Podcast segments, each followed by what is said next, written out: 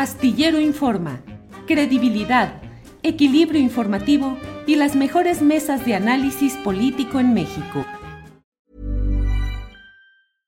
Hey, I'm Ryan Reynolds. At Mint Mobile, we like to do the opposite of what Big Wireless does. They charge you a lot, we charge you a little. So naturally, when they announced they'd be raising their prices due to inflation, we decided to deflate our prices due to not hating you. That's right. We're cutting the price of Mint Unlimited from $30 a month to just $15 a month. Give it a try at mintmobile.com slash switch. $45 upfront for three months plus taxes and fees. Promo rate for new customers for limited time. Unlimited more than 40 gigabytes per month. Slows. Full terms at mintmobile.com. Finding your perfect home was hard, but thanks to Burrow, furnishing it has never been easier. Burrow's easy to assemble modular sofas and sectionals are made from premium, durable materials, including stain and scratch resistant fabrics. So they're not just comfortable and stylish, they're built to last. Plus, every single Burrow order ships free right to your door. Right now, get 15% off your first order at burrow.com slash ACAST. That's 15% off at burrow.com slash ACAST.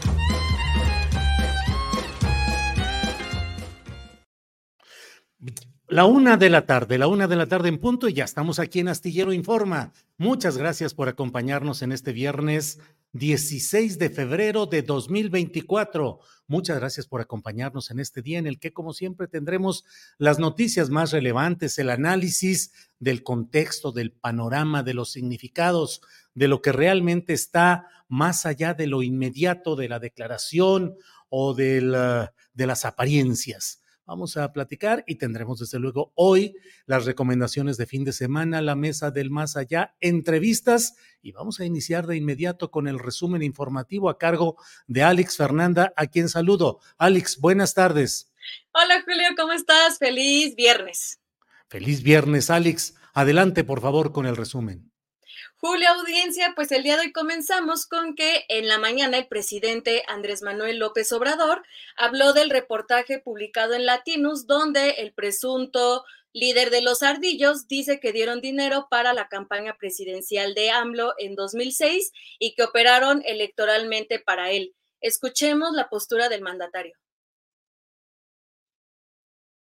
Loreta ahora fue a entrevistar a un jefe de una banda que le dijo que este, yo había recibido o me habían entregado recursos o habían aportado a la campaña del 2006, ¿no?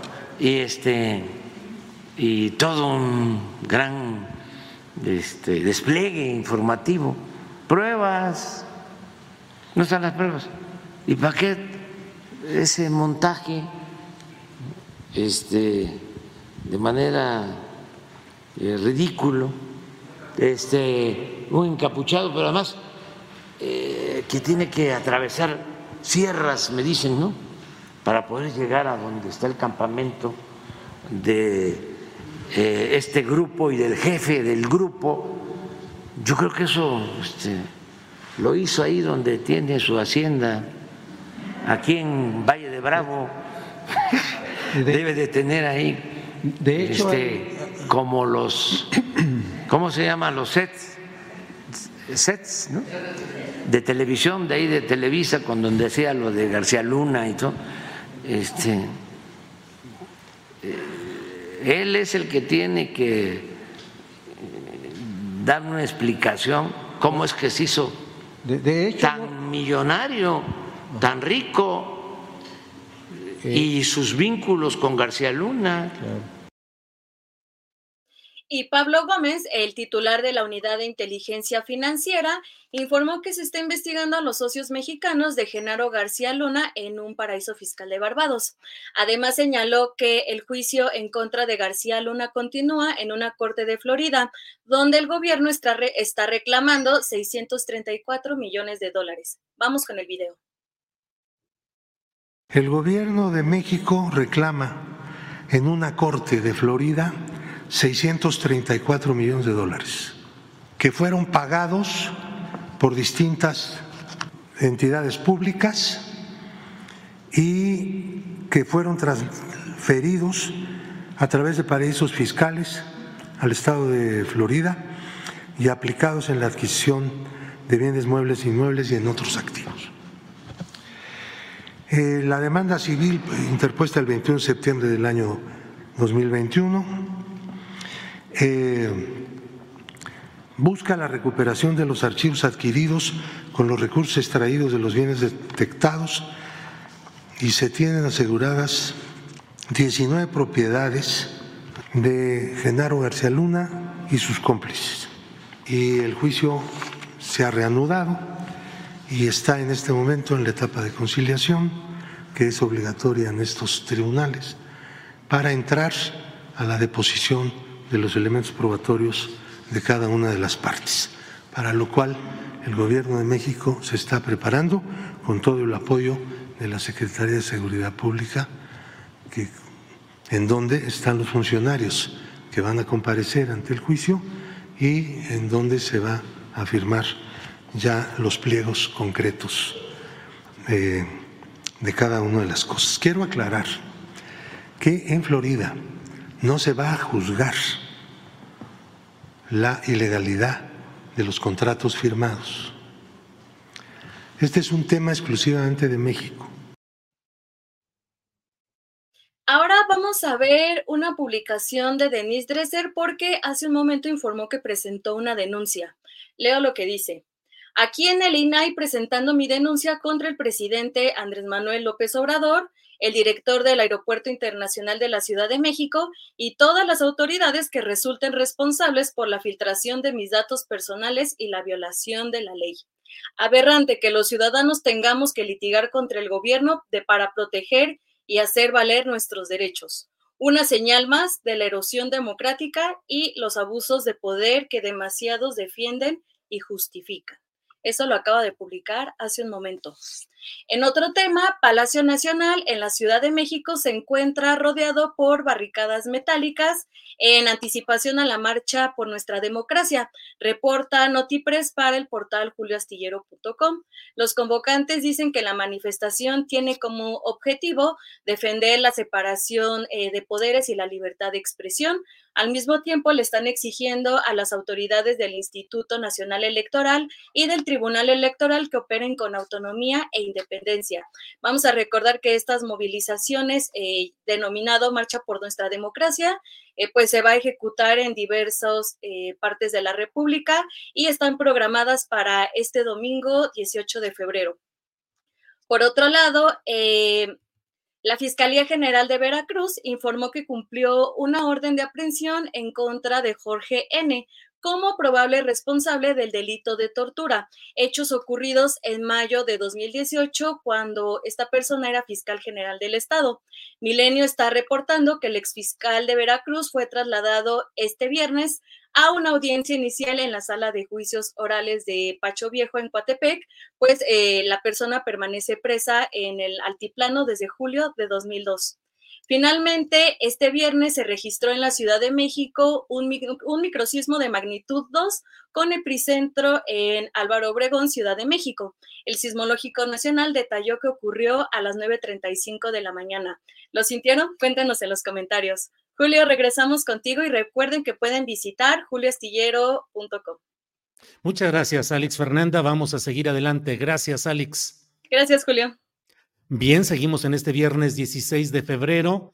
Eh, le recuerdo que tendremos recomendaciones de fin de semana a la mesa del más allá y más entrevistas que vendrán luego de este comentario que deseo hacer con ustedes acerca de dos temas específicos. Uno, el de esta aparición de un líder de un grupo criminal, según lo que se plantea, haciendo una serie de mm, señalamientos, por un lado, y por otro lado, lo referente al caso Ayotzinapa eh, lo que refiere el presidente López Obrador sobre este tema, el caso de los 43 jóvenes estudiantes normalistas de Ayotzinapa desaparecidos en Iguala Guerrero.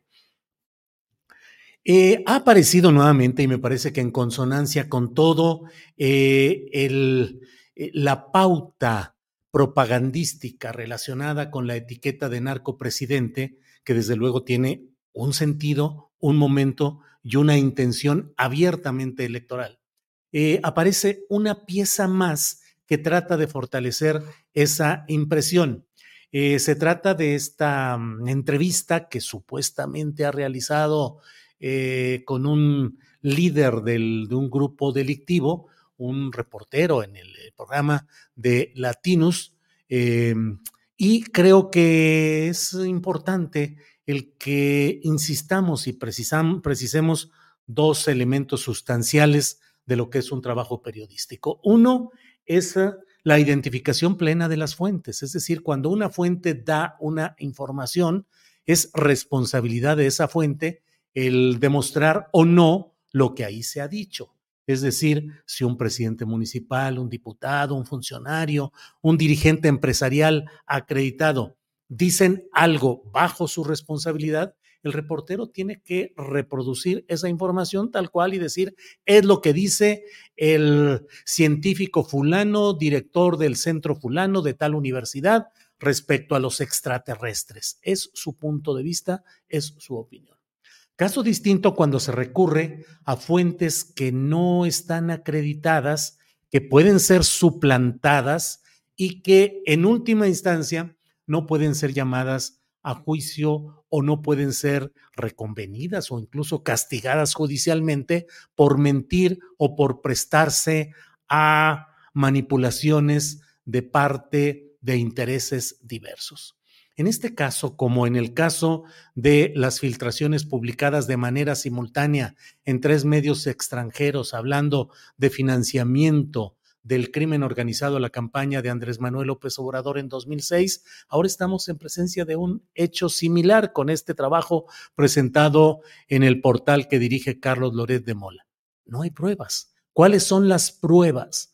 Puede haber inferencias, especulaciones, señalamientos, opiniones, pero tanto como darle credibilidad al dicho de uno de los miembros supuestamente de la directiva de un grupo delictivo, pues eh, corresponde a no darle el contexto y a manejar de una manera escandalosa una afirmación que proviene de alguien que se dice que es eh, fulano de tal, que se dice que es directivo de tal grupo eh, criminal y que se dice que a su puro dicho actuó de cierta manera entregando, en este caso, dinero para financiar desde los Zetas. O sea, el testimonio es que a él le dijeron que los Zetas estaban financiando la campaña presidencial de 2006. No se necesita un curso de detective a larga distancia ni leer demasiadas novelas de Sherlock Holmes para mm, eh, preguntarse uno si todo esto estaba, sucedió en 2006, ¿por qué de 2006 a 2012 cuando Genaro García Luna tuvo, ese sí, un papel de colusión con el crimen organizado? ¿Por qué no se dieron a conocer todo este tipo de hechos? Imagínese que se supiera en aquel entonces y se pudiera probar que los Zetas habían financiado la campaña presidencial de AMLO en 2006, pues habría sido no solo un escándalo, sino un golpe político demoledor del cual no se habría levantado López Obrador y no estaría hoy en la presidencia de México.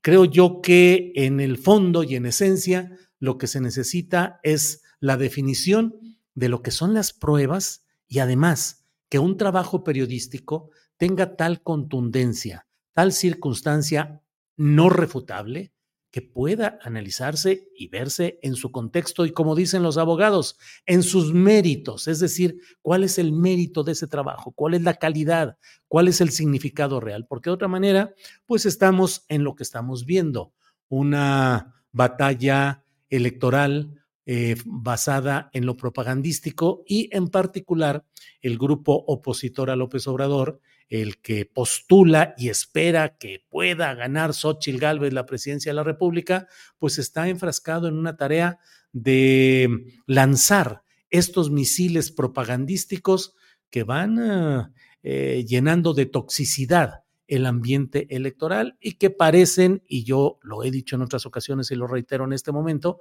que parecen ser justamente el, la serie de preparativos para tratar de desacreditar, deslegitimar o anular la próxima elección presidencial y las demás elecciones bajo el argumento de que hay una Mm, un narcoestado con un narcopresidente, con una narcocandidatura que haría imposible seguir adelante.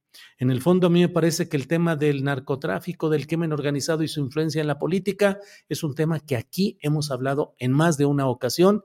Yo he señalado no solo las versiones, sino los hechos concretos de actos en los cuales ha habido presencia del crimen organizado en la postulación, en el trabajo específico de anulación de opositores, por ejemplo, en Sinaloa, siempre lo he dicho, donde eh, directivos del PRI, operadores electorales del PRI, fueron secuestrados por elementos, por personas eh, se dice que forman parte del crimen organizado, podrían serlo o no. El hecho concreto es que fueron secuestrados durante la jornada de votación y liberados después de que esta jornada terminó, de tal manera que la operación electoral del PRI, el manejo de su gente, la movilización, todo lo que implicaba un plan electoral, eh, pues no pudo seguir adelante y de esa manera ganó Rubén Rochamoya en medio de otras eh, acusaciones en Sinaloa de vetos de crimen organizado, amenazas a ciertos precandidatos que tuvieron que dejar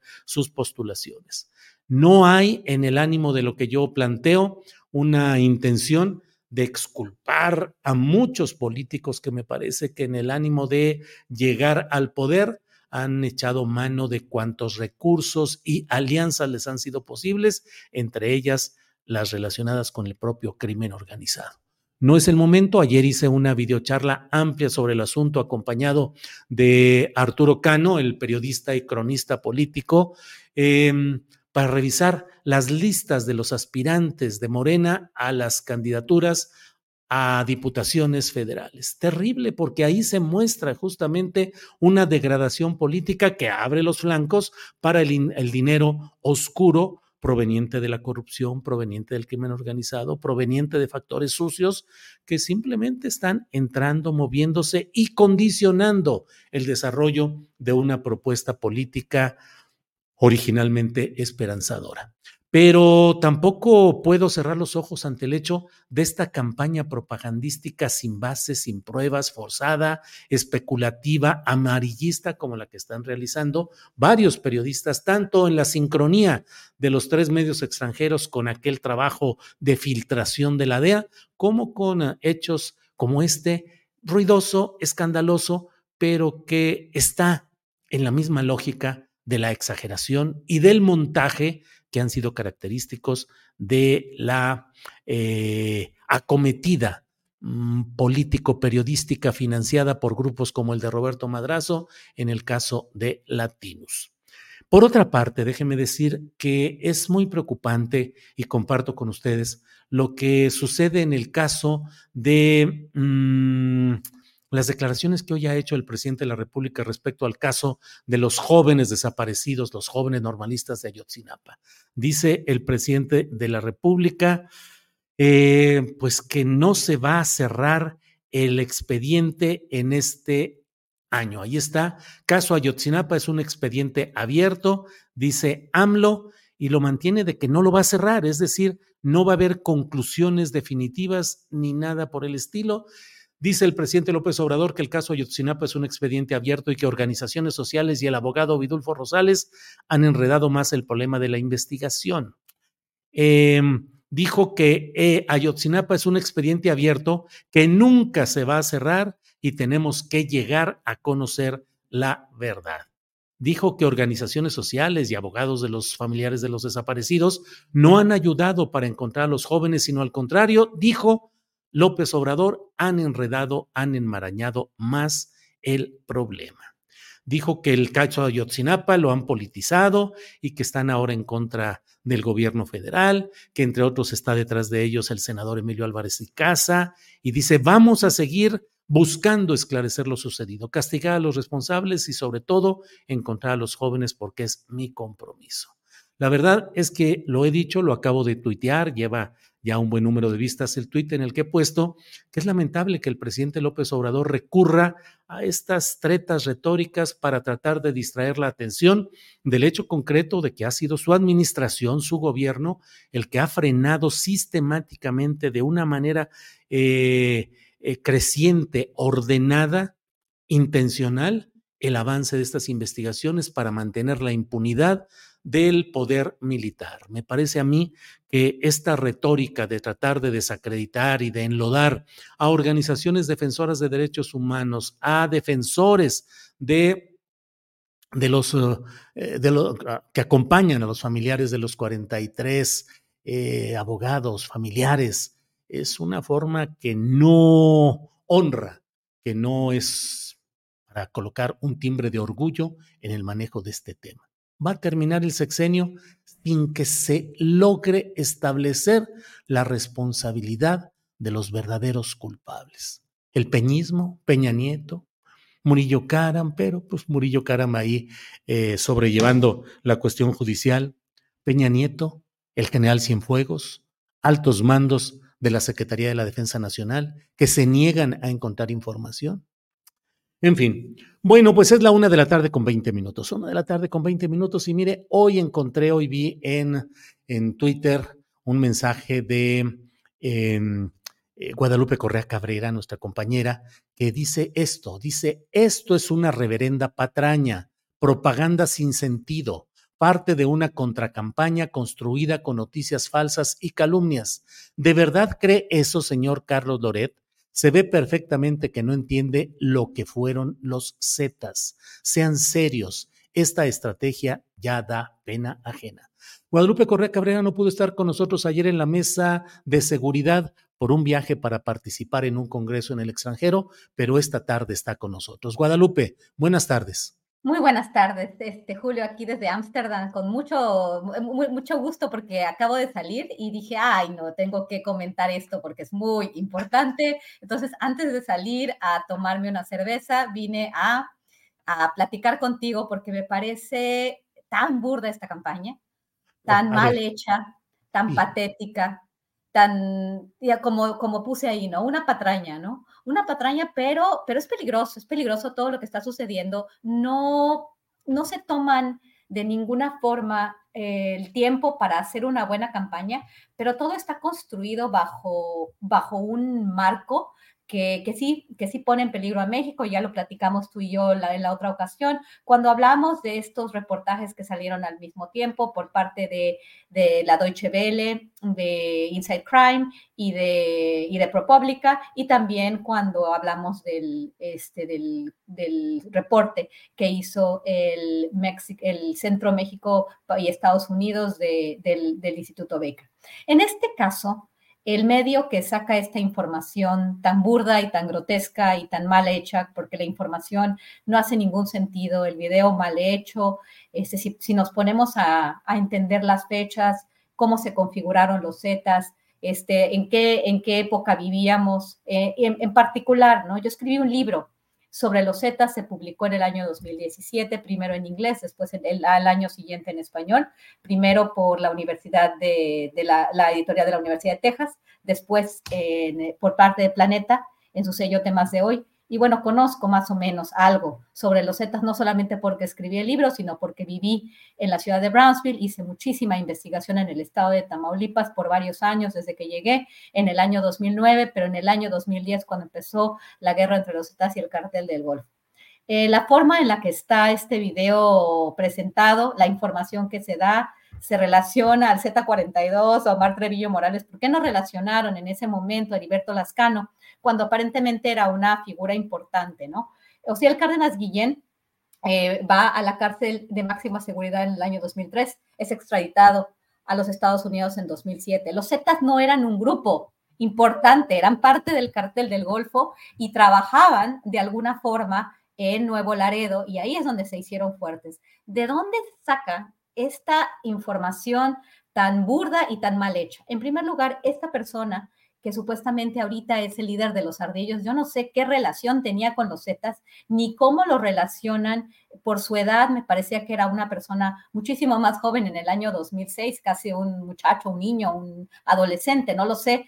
Este, y bueno, los Zetas no estaban configurados como una organización que financiaba campañas y que tenía una, en, el, en ese momento era el cartel del Golfo. ¿De dónde saca este señor que en el año 2006, cuando era una, una, una, una época en que sí estaban de alguna forma el grupo de los Zetas dentro del cártel del Golfo, pero era el cártel del Golfo, ellos apenas estaban este, teniendo el control de la ciudad de Nuevo Laredo y los liderazgos eran muy diferentes, ¿no? ¿Por qué hablan de Omar Treviño Morales? Porque hablan de, de, un personaje que, pues poniéndose un pasamontañas, podría ser quien sea, es burlo, burdo, es terrible, pero sí abona a toda esta agenda negativa sobre México que va a utilizar Estados Unidos, obviamente, para su campaña de este año. No va a ganar Xochitl Galvez. Eh, este tipo de,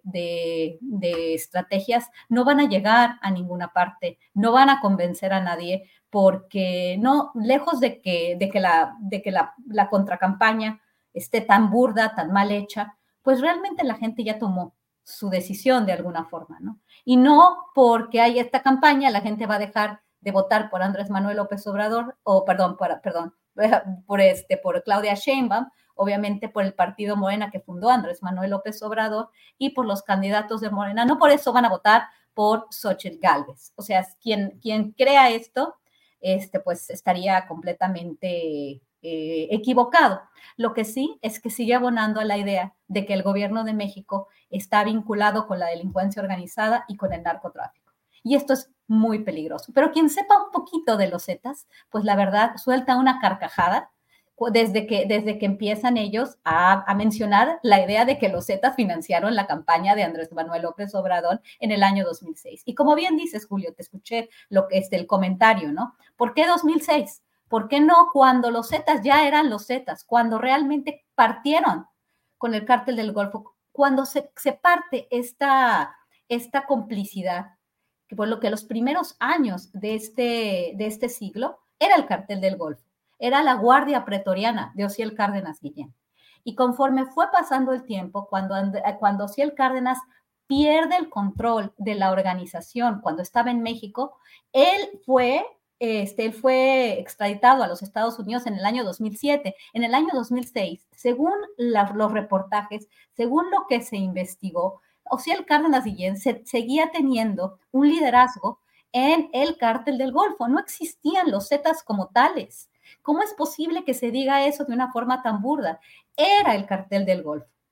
¿Dónde está la prueba de que el señor, ahora líder de los, eh, de los ardillos, Celso Ortega, era, era un miembro que, se, este, que recibía órdenes de Omar Treviño Morales. Omar Treviño Morales del Z42, hermano del el Z40, que en algún momento tuvo muchísima este, luz pública también, después de la muerte o la supuesta muerte de Heriberto Lascano. O sea, ¿de dónde sacaron esto? Este, no existe ninguna, ninguna lógica, ninguna racionalidad si nosotros seguimos la trayectoria de los Zetas. ¿Por qué hablan de los Zetas? Porque es un grupo que se conoce, es un grupo temido, es un grupo que la gente este, pues, pues recuerda, pero que no ha seguido, obviamente. Yo sí lo seguí, escribí sobre el grupo y me muero de la risa cuando, cuando escucho esta historia, cuando veo una persona con pasamontañas que, no sé realmente qué edad tenga, pero que se ve que, que cuando pasó esto pareciera ser, y de acuerdo a, a, la investigación que tenemos de cómo funciona el grupo de los ardillos, pues llama mucho la atención y de dónde pasó de una organización a la otra, cuando la organización como tal ni siquiera existía. Guadalupe, eh, gracias por toda esta explicación y vale mucho el decir el hecho de que tú escribiste este libro, que tenemos ahí la portada disponible, Guadalupe Correa Cabrera, Los Zetas Inc., la corporación delictiva que funciona como empresa transnacional. Eh, lo digo porque además de la lectura que puede hacerse de este libro, también creo que la palabra de Guadalupe tiene el sustento del gran conocimiento, el estudio, el análisis sistemático de estos temas. Guadalupe, agradeciéndote la amabilidad de que un poquito antes de ir a la cerveza allá en Ámsterdam a disfrutar un poquito luego del trabajo académico en el que estás, eh, pues pareciera que se van sumando más piezas en el contexto de filtraciones de en, tres medios extranjeros que publican de manera simultánea. Ahora eh, este trabajo o este montaje, dice el presidente de Latinus, pareciera estarse siguiendo una pauta propagandística, electoral y política, Guadalupe. Totalmente. Y primero, eh, recordemos, y esto lo hablamos en, en otra ocasión en tu programa, el reporte del Centro Baker del Instituto Baker, perdón, del Instituto Baker, del Centro para las Relaciones Estados Unidos-México, eh, que se llama el México Outlook 2024, el panorama México 2024, donde sin ningún rigor, con, eh, con, completamente sin ninguna evidencia, se marca exactamente lo mismo. La elección de 2024 va a estar eh, influenciada por dinero público, obviamente, la, este, para, para desestimar esta, esta elección y además va a haber una presencia del crimen organizado que va a estar apoyando a los candidatos del partido en el poder de Morena. Y esto aunque no tenga absolutamente ningún sustento, no haya evidencias, aunque una historia como la burda historia de Carlos Loret de Mola y de esta investigación que hicieron en el estado de Guerrero, aunque eso no tenga nada que ver, como el, este, la campaña, este, que ya hablamos de esa, ¿no? De que estuvieron empresarios este, involucrados, en el caso de, de, por ejemplo, del financiamiento de una parte de un think tank eh, que, ve las relaciones de México, pues también hay eh, detrás, ¿no? Algunos empresarios del mismo, de la misma manera, tenemos a la Operación Berlín y la campaña en 2006, la contracampaña en contra de Andrés Manuel López Obrador de El peligro para México, con este, anuncios burdos, con mensajes burdos, sin ningún sustento, sin ninguna cuestión, pero sí este, es, este, involucrando esta campaña del miedo, que de acuerdo a lo que finalmente sucedió, pues supuestamente sí hubo un, un, impacto, ¿verdad? Pero bueno, muchos pensamos que hubo pues también un fraude electoral. En este caso, con esta campaña, como se hacen las, las, la propaganda, aunque se hace en base a información falsa, a exageraciones, tocar este, botones sensibles de la, de la, de la ciudadanía. No estoy hablando, como dije antes, de que esto vaya a tener un impacto, pero esto contribuye a la justificación de ciertas cosas. En el caso de 2006, no sé si tuvo el impacto suficiente para que supuestamente hubiera un triunfo por parte del candidato del Partido de Acción Nacional, pero sí la explicación que se dio, la campaña negativa tuvo este impacto. En este momento, el impacto sí sería desestimar eh, poner en duda el resultado electoral del 2024. Y esto también, de alguna manera, pone a México en un papel muy difícil cuando se ve, por lo que los dichos de Donald Trump, los dichos de los, de los principales eh, representantes del Partido Republicano, este, también para, para, la candidatura presidencial y para otro tipo de, de, de posiciones y las, los políticos más importantes de este partido, México en, toda, en todo lo que significa un narcoestado. El narcopresidente, la narcocandidata y el narcoestado. Esto es muy conveniente para, obviamente, los grandes hombres del poder, del poder político y del poder económico. Guadalupe, te agradezco mucho que hayas sido tan amable en este viernesito y en Ámsterdam, tomarte unos minutos para estar con nosotros y darnos este, esta posibilidad de esclarecer y de fundamentar todo este tipo de hechos. Que te vaya muy bien, que disfrutes y nos vemos el próximo jueves, Guadalupe. Muchísimas gracias, Julio. Un placer. Nos vemos el próximo jueves. Que les vaya muy bien. Hasta luego. Hasta luego. Hasta, luego. Gracias. Bien, ha sido Guadalupe Correa Cabrera, pues la verdad, diciendo con toda claridad lo que se refiere a este asunto de los Zetas y el presunto reportaje o montaje eh, difundido por Carlos Loret de Mola. Bueno, vamos de inmediato a otro tema porque en Estados Unidos se ha eh, presentado una nueva acusación o se ha actualizado una acusación contra eh, un personaje, Ismael Zambada El Mayo, que nunca ha pisado la cárcel, que nunca ha tenido la, la, persecución o la detención como otros personajes del mundo del crimen organizado. Para hablar, pues está ni más ni menos que José Reveles, el gran periodista, el experto, el conocedor de todos estos temas, a quien saludo con gusto y con respeto. José, buenas tardes. Muy buenas tardes, Julio. Estamos a tus órdenes. Pepe, ¿qué onda con este asunto de esta nueva acusación? Eh, creo que es la quinta contra el Mayo Zambada y pues que esto puede activar, porque se relaciona con el asunto del tráfico de fentanilo, podría activar que ahora sí hubiera la intención de capturar al Mayo Zambada, que, te pregunto además, si está en la situación más débil de su historia, más complicada, y acaso sea un objetivo alcanzable. Ah, por supuesto que no. Él eh, está lejos de ser capturado, no, no parece que esté a punto de ser capturado.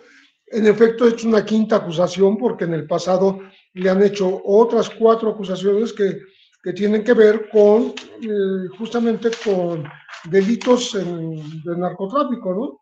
Eh, que, que, ahora le agregaron eh, el asunto del, del fentanilo, que es lo que más lo que más importa de la acusación.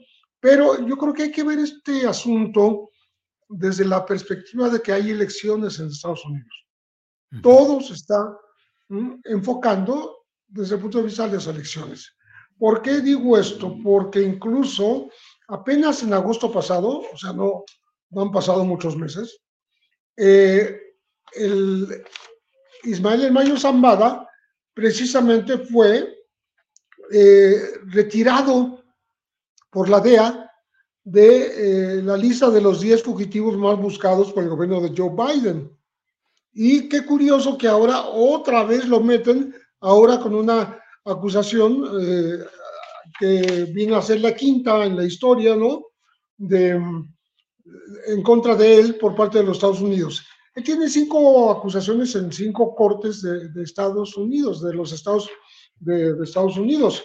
Eh, están en, las acusaciones en Texas, en California, en Washington, en Illinois y en Nueva York. La más reciente de esta es de, Nueva York, de la misma corte que juzgó y condenó a cadena perpetua al Chapo Guzmán, cadena perpetua más 30 años. ¿sí? Entonces, eh, no, no es extraño que incluso repitan, me parece propagandístico, eh, que le están imputando una reparación del daño de 14 mil millones de dólares. Es una cifra que a lo mejor pocos se acuerdan, pero la misma cifra que dijeron que le iban a, a incautar al Chapo Guzmán cuando el presidente de Estados Unidos era Donald Trump. Nunca le han incautado un dólar. O sea, son solo amenazas verbales que no se han traducido. Yo no me imagino que le hayan incautado algo al Chapo de veras y que no lo anuncien. Pues es parte de la propaganda, ¿no? Entonces, sí, sí creo que, que, tiene que verse desde una perspectiva de la, eh, pues de la, de la futura elección presidencial. Entonces, eh, ¿qué, ¿qué, otra cosa? El Vicentillo, que es el hijo de, del Mayo Zambada, que está preso desde el 2006 en Estados Unidos, en, México, perdón, al, día, al año siguiente lo mandan a Estados Unidos. Allá no lo condenan, no le hacen ni siquiera proceso.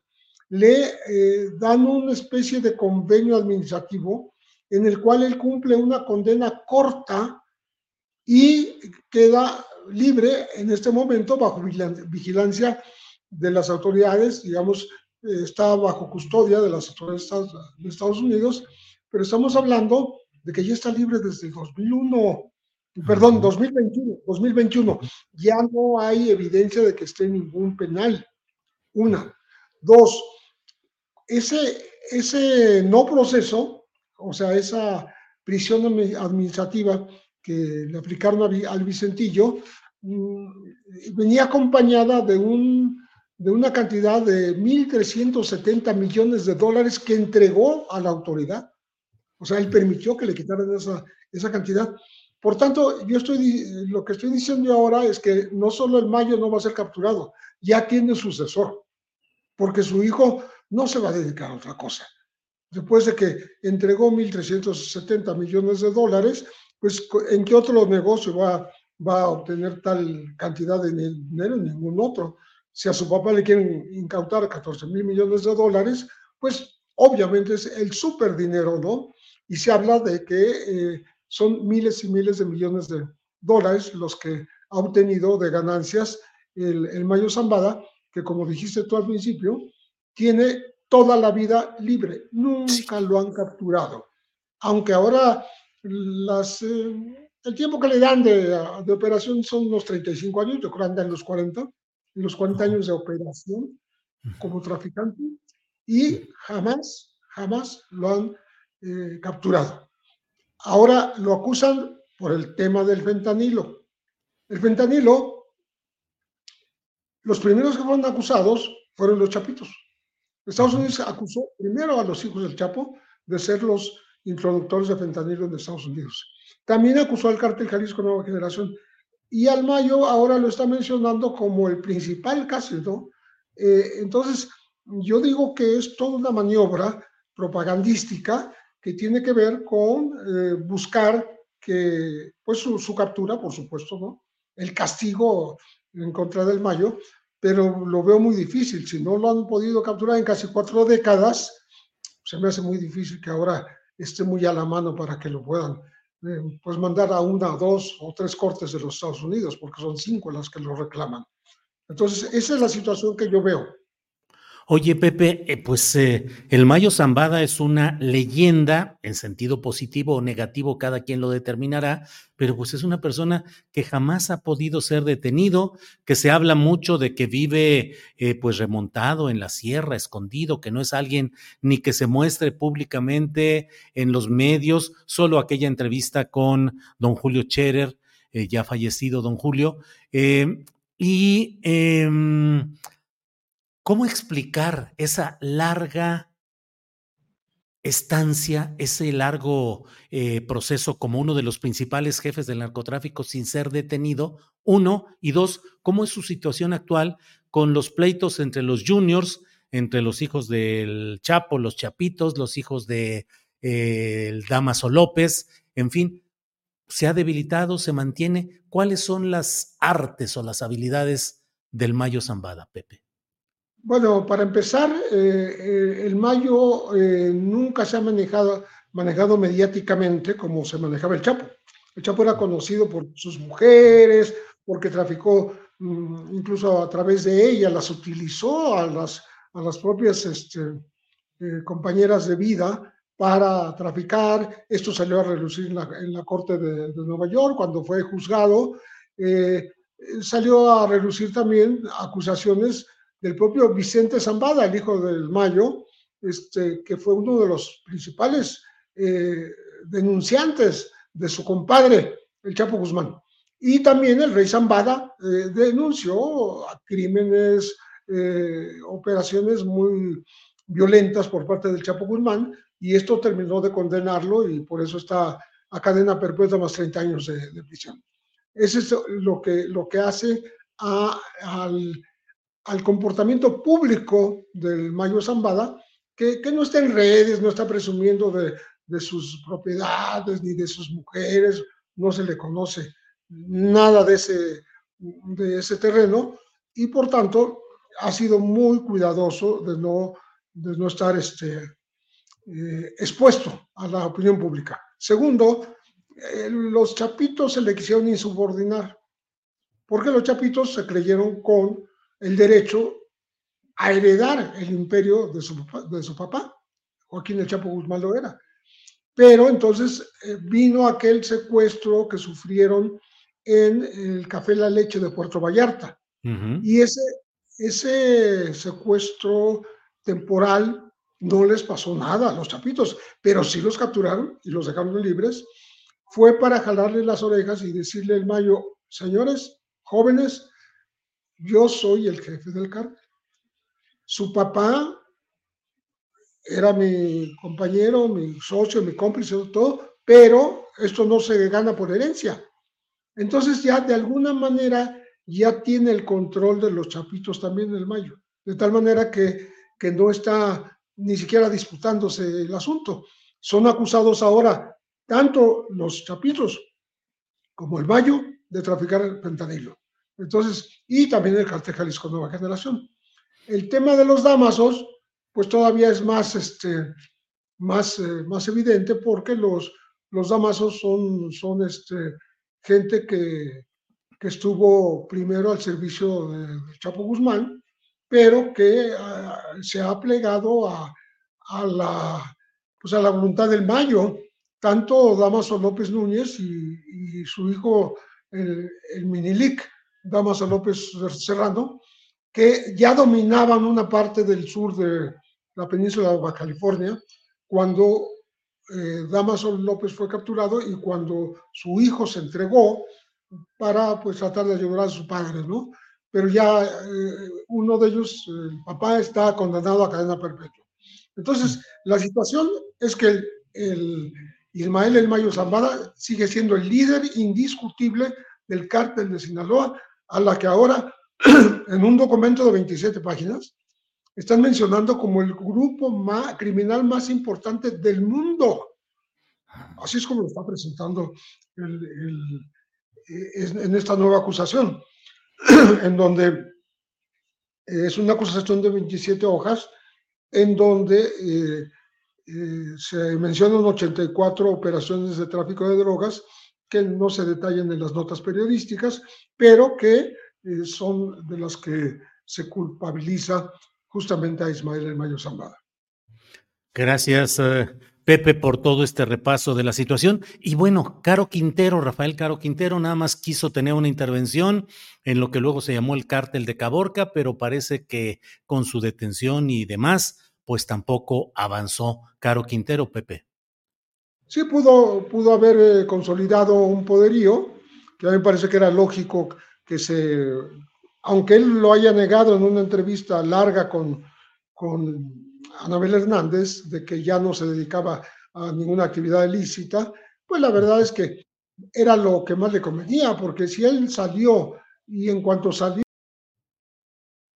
capturar para, para, condenarlo de por vida en Estados Unidos por la muerte de Camarena, pues le conviene más estar protegido por el propio, por los grupos, grupos criminales para no ser capturado tan fácilmente, pero de todas maneras fue capturado.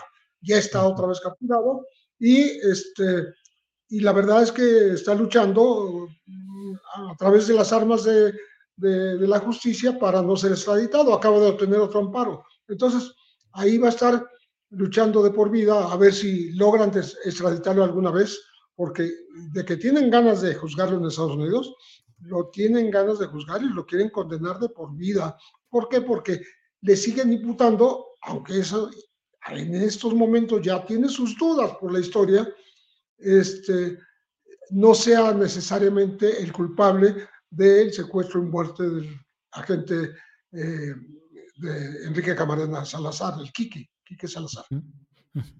Bien, pues eh, Pepe, a reserva de lo que desees agregar, yo como siempre agradecerte tu amabilidad, tu conocimiento, tu experiencia y que estés con nosotros para hablar de estos temas, Pepe. Con muchísimo gusto. Pues estamos pendientes, este, pues eh, no, no, no veo que vaya a haber una sorpresa, ni siquiera que vayan a cumplir la incautación de los 14 mil millones de dólares. No sé de dónde los van a sacar porque al Chapo no se lo sacaron. Vamos a ver si al mayo. Pepe, muchas gracias y seguimos en contacto. Hasta pronto, Pepe.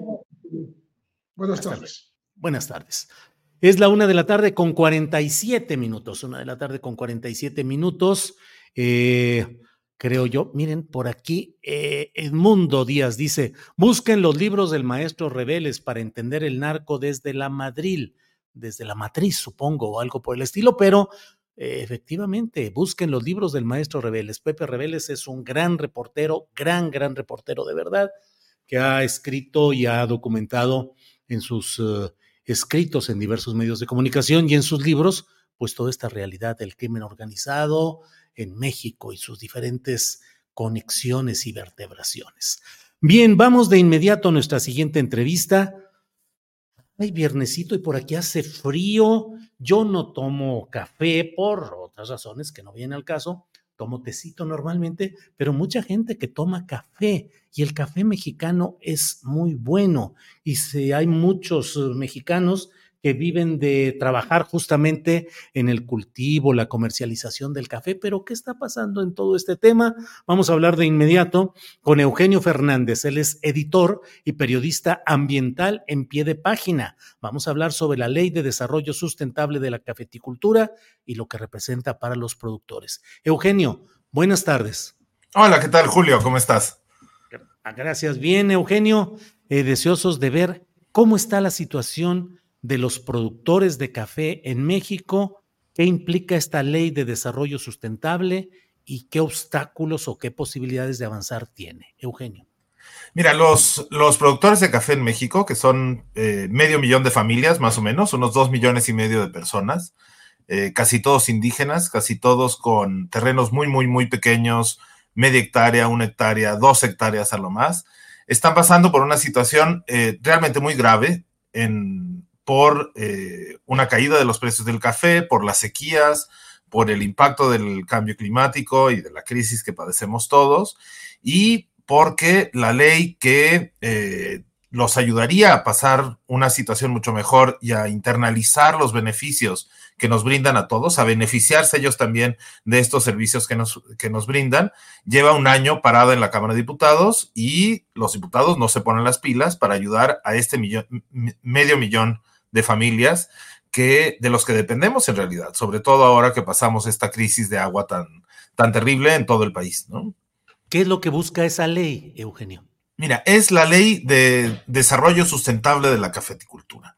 Básicamente lo que busca es eh, obligar al Estado mexicano a cumplir con su papel y a apoyar a los productores de café, generando eh, mayor información de mercado, eh, generando precios de referencia que estén en el país y no fuera, porque en una de estas eh, cuestiones tan raras que nos ha traído el neoliberalismo triunfante todavía, el precio del café no se fija en función de factores reales, se fija en una tómbola determinada en gran medida por la cantidad de cocaína que circula por las calles de Nueva York, que es la bolsa de Nueva York. ¿no? El mercado de futuros establece el precio de referencia del quintal de café inclusive en México, independientemente de las condiciones nacionales. Entonces, la Ley eh, de Desarrollo Sustentable de la Cafeticultura busca que se establezca una comisión eh, intersecretarial con un presupuesto, con un personal, que elabore análisis y estudios para fijar las condiciones reales de mercado en México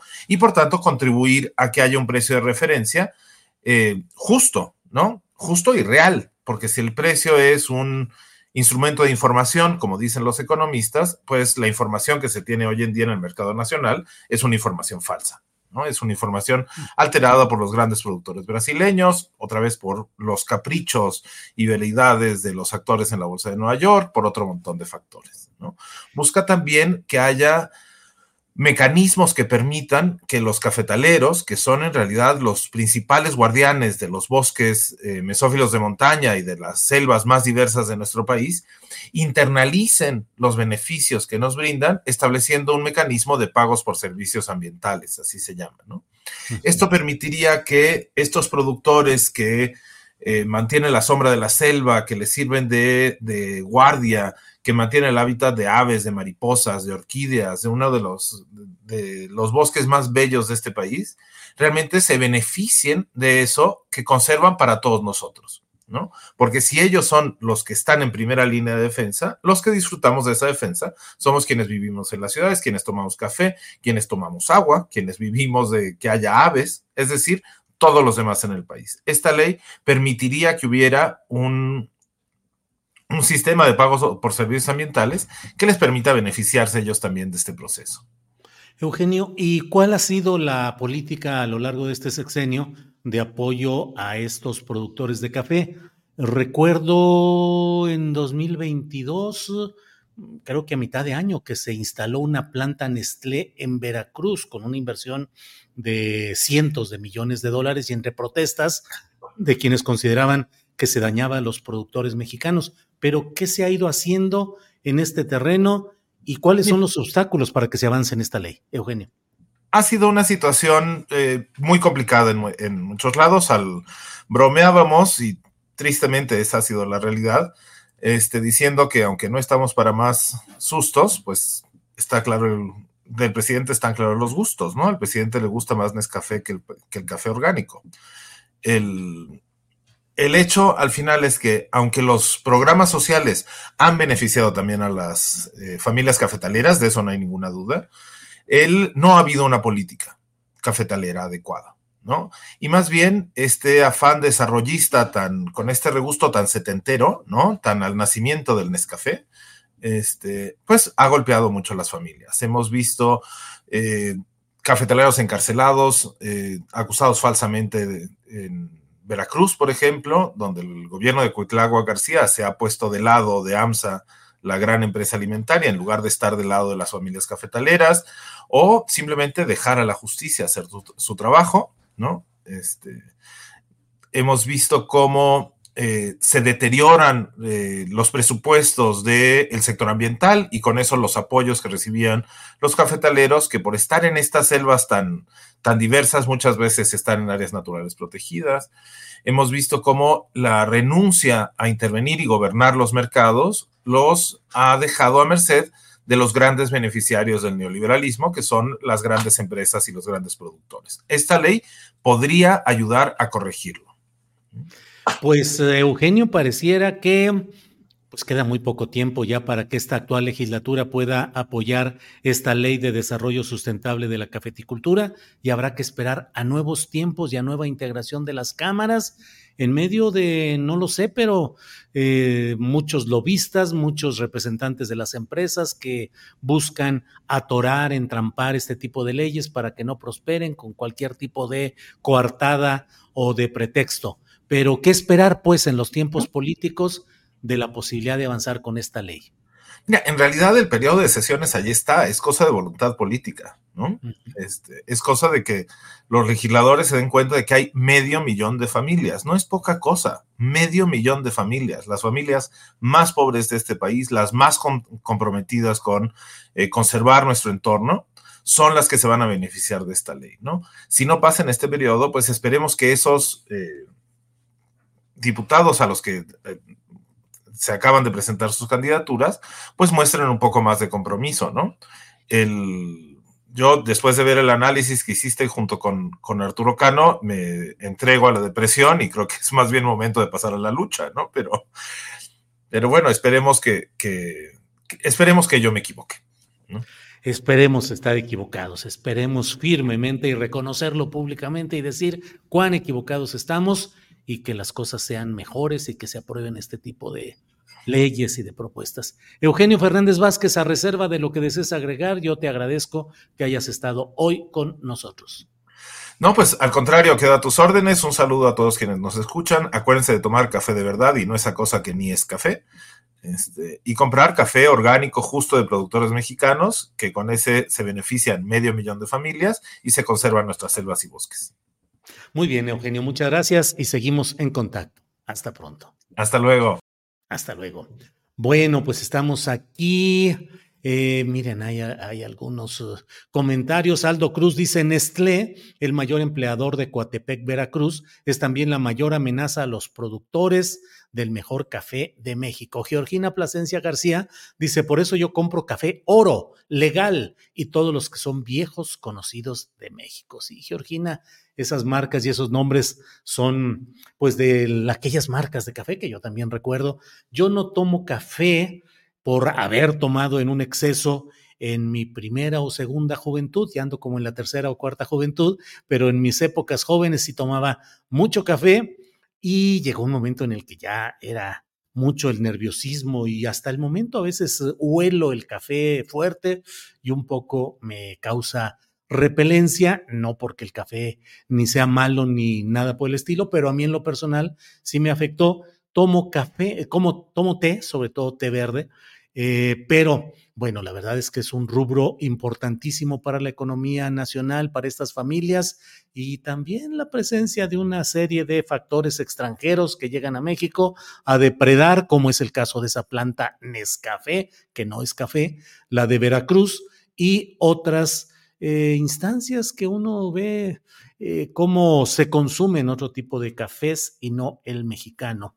En fin, son la, es la una de la tarde con 58 minutos. En un par de minutos estaremos ya listos para eh, nuestra mesa del más allá. Mientras tanto, le voy comentando que el PAN, el PRI y el PRD van a, a realizar la ceremonia de registro de Xochitl Galvez el próximo martes. El próximo martes será la presentación de Xochitl Galvez como candidata a la presidencia de la República por estos partidos y le comento también de mm, que tendremos un programa especial el próximo domingo para informar acerca del registro de Claudia Sheinbaum como, como candidata a la presidencia de la República por parte de Morena y sus aliados ante el INE y también de la marcha y con marchas en varias ciudades y la concentración en el Zócalo de la Ciudad de México del domingo de esta marea rosa que se niega a reconocer su nombre, porque en realidad es un acto a favor de Xochitl Gálvez, pero sin que lo reconozcan y aprovechando esta circunstancia de las tales intercampañas. Luego de haber dicho todo esto, paso a decirles que vamos con una cortinilla de presentación para luego regresar con la muy famosa y muy temida mesa del más allá. Vamos.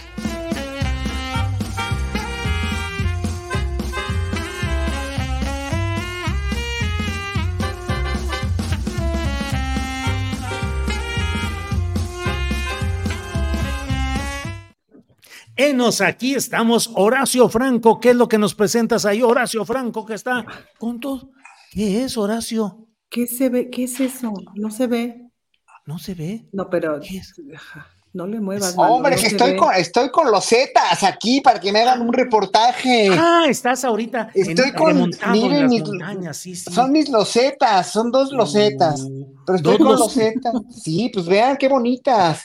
Son de vinil, pero son los Zetas, para que me haga en la televisión pública un reportaje de que todos esos libros, toda mi casa y mis flautas, la compré con el dinero que me dieron estas dos losetas. Remontado en las alturas. ¿Se acuerdan de un tuit que puso alguna vez una famosísima cantante mexicana que es la persona más divertida del planeta que puso y los entre los zetas habrá jotas. Se dio mucha risa. Creo que luego lo borró pensando en su propia seguridad, pero fue muy divertido. Ahí muere, entre, las entre los zetas. Fernando Rivera Calderón, ¿usted disfrutando de algún momento de apacible vacación o qué hace? Sí, este, salí a orearme un poco, este, a que me diera el aire, mi querido Julio, y ya para, para, este, pues estar a modo con el humor, la, gracia de Horacio Franco que hoy este, se ha ganado un lugar en Operación Mamut, sin duda. Sí, sí, sí, sí. Los Zetas, versión eh, Horacio Franco Dixit. Muy bueno, muy bueno. Horacio, ¿qué onda con eso del reportaje remontado en algún lugar de la Sierra Fulana en una excursión periodística peligrosísima y delicada? Se entrevista a un encapuchado que dice XYZ y ya ello. ¿Qué opinas, Horacio Franco? Bueno, pues no sé, yo qué, te puedo decir, ¿no? Ya acostumbrado a tantos montajes que ha hecho el señor Loret de Mola y acostumbrado a, a que él no cesa su su voluntad por eh, escupir fuego a la 4T y no cesa en, pues, falta de pundonor y falta de, de veras me impresiona. Eh, que, bueno, que, le saquen sus tratitos al sol, no nada más el presidente, sino bueno, toda la, desde Jaime Hernández que estuvo con él en, en la guerra de Irak, me parece, en los noventas, ¿no? Donde también él hizo un montaje, que lo de la Toja Hernández, el periodista muy, muy querido y muy reconocido, que también estuvo de corresponsal.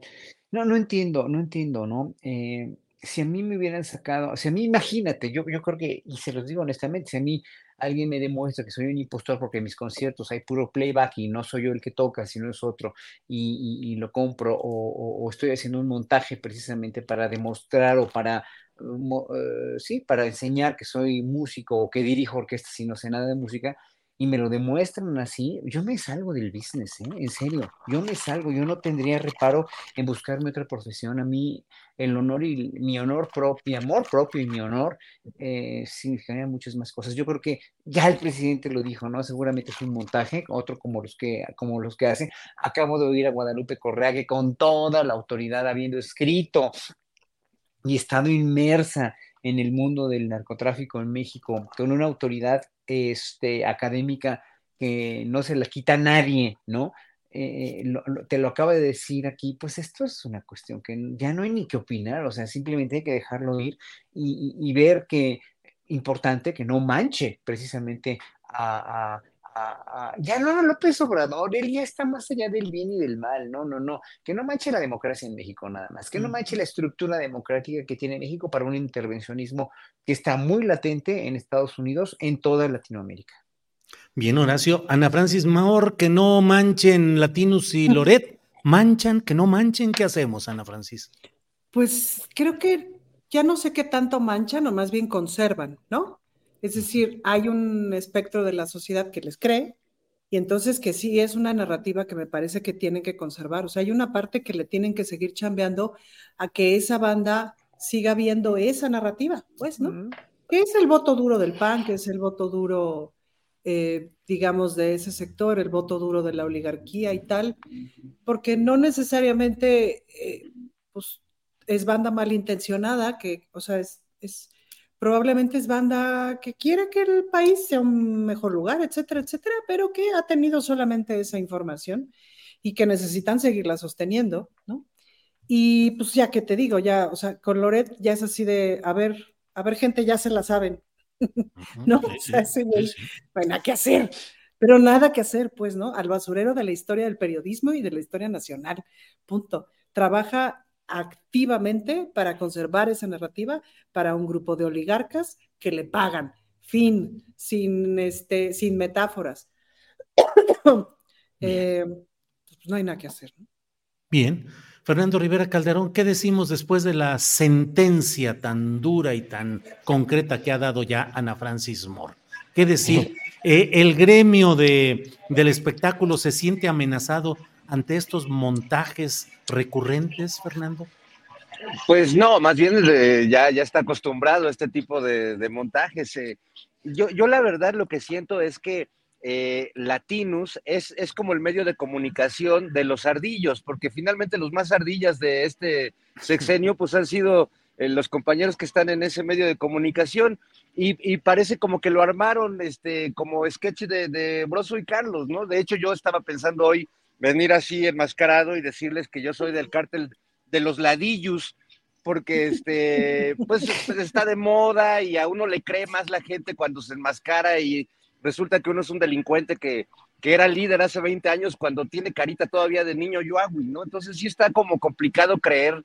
Eh, siento que antes le quedaban mejor sus montajes, pero pues sin duda le falta el apoyo ahí de, de sí, claro, pero pues le falta Genaro, su cuate, yo creo que antes pues intercambiaban muchas experiencias, impresiones de cómo, de cómo convencer mejor a, su público. Y pues la verdad es que este a mí no, no. Lo que sí creo es que los ardillos, pues es un grupo muy amplio de mexicanos que pues nomás no soportan lo que está sucediendo y, y pues cada día van a estar más ardillos. Eso ni duda me queda.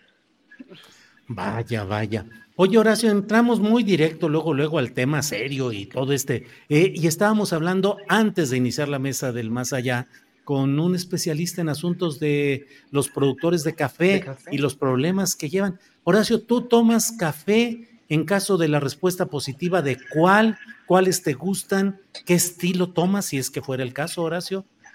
Yo, yo, yo tengo una adicción que sí es el café. O sea, soy muy, así como eras tú en tus juventudes que estabas diciendo, eh, yo tengo mucho gusto por el café. Yo tengo una máquina que muele el café, es, eh, lo muele y saca el café así riquísimo, ¿no? Y cuando compro café, que es muy seguido, obviamente, porque me tomo unas 4, 5, 6 tazas de café diario, este, y, me gusta, obviamente, solo, sin azúcar. Me gusta el café muy bueno. No me gusta el café muy ácido. No me gusta el café eh, este que brilla, que tiene un sabor bastante, bastante, pues sí, amarguito, pues, ¿no?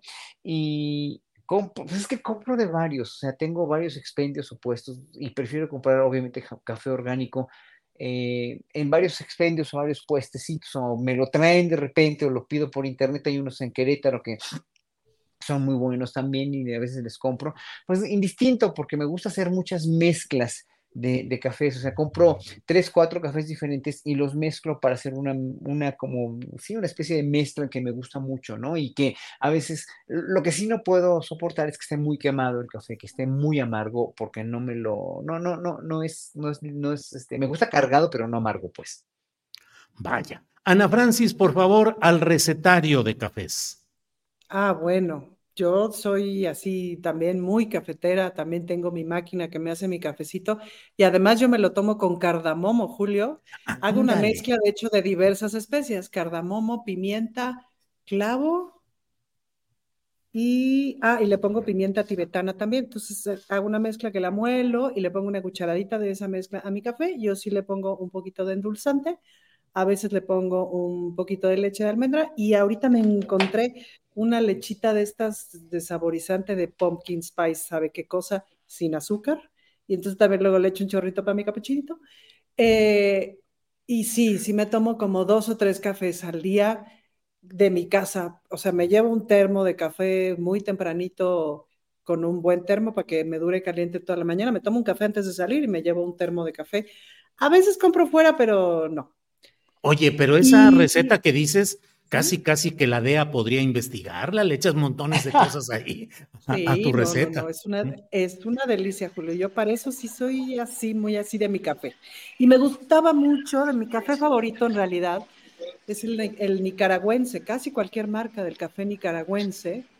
Iba yo muy seguido a Nicaragua a trabajar, iba por lo menos una vez al año, entonces me traía mi dotación, pero pues desde el, desde el genocidio del 10 de mayo de hace cuatro años, ¿fue? Eh, ya no voy. Em, y, en fin, porque además a todas las feministas, a muchas de las feministas amigas mías de allá, pues ya no viven ahí, las exiliaron, etcétera. Entonces ya no, ya no he trabajado allá, pero y ese café lo extraño muchísimo. Café mexicano consumo poco, fíjate, me parece que es muy ácido. Eh, muy amargo, coincido con, me gusta mucho el café colombiano, me gusta mucho el café nicaragüense, el costarricense, el italiano, lo que pasa es que el italiano es carón, entonces se, se compra muy de vez en cuando. Bien, Fernando Rivera Calderón, entre sus aficiones menores, ¿tiene también la del café? Así es, es uno de mis más grandes vicios.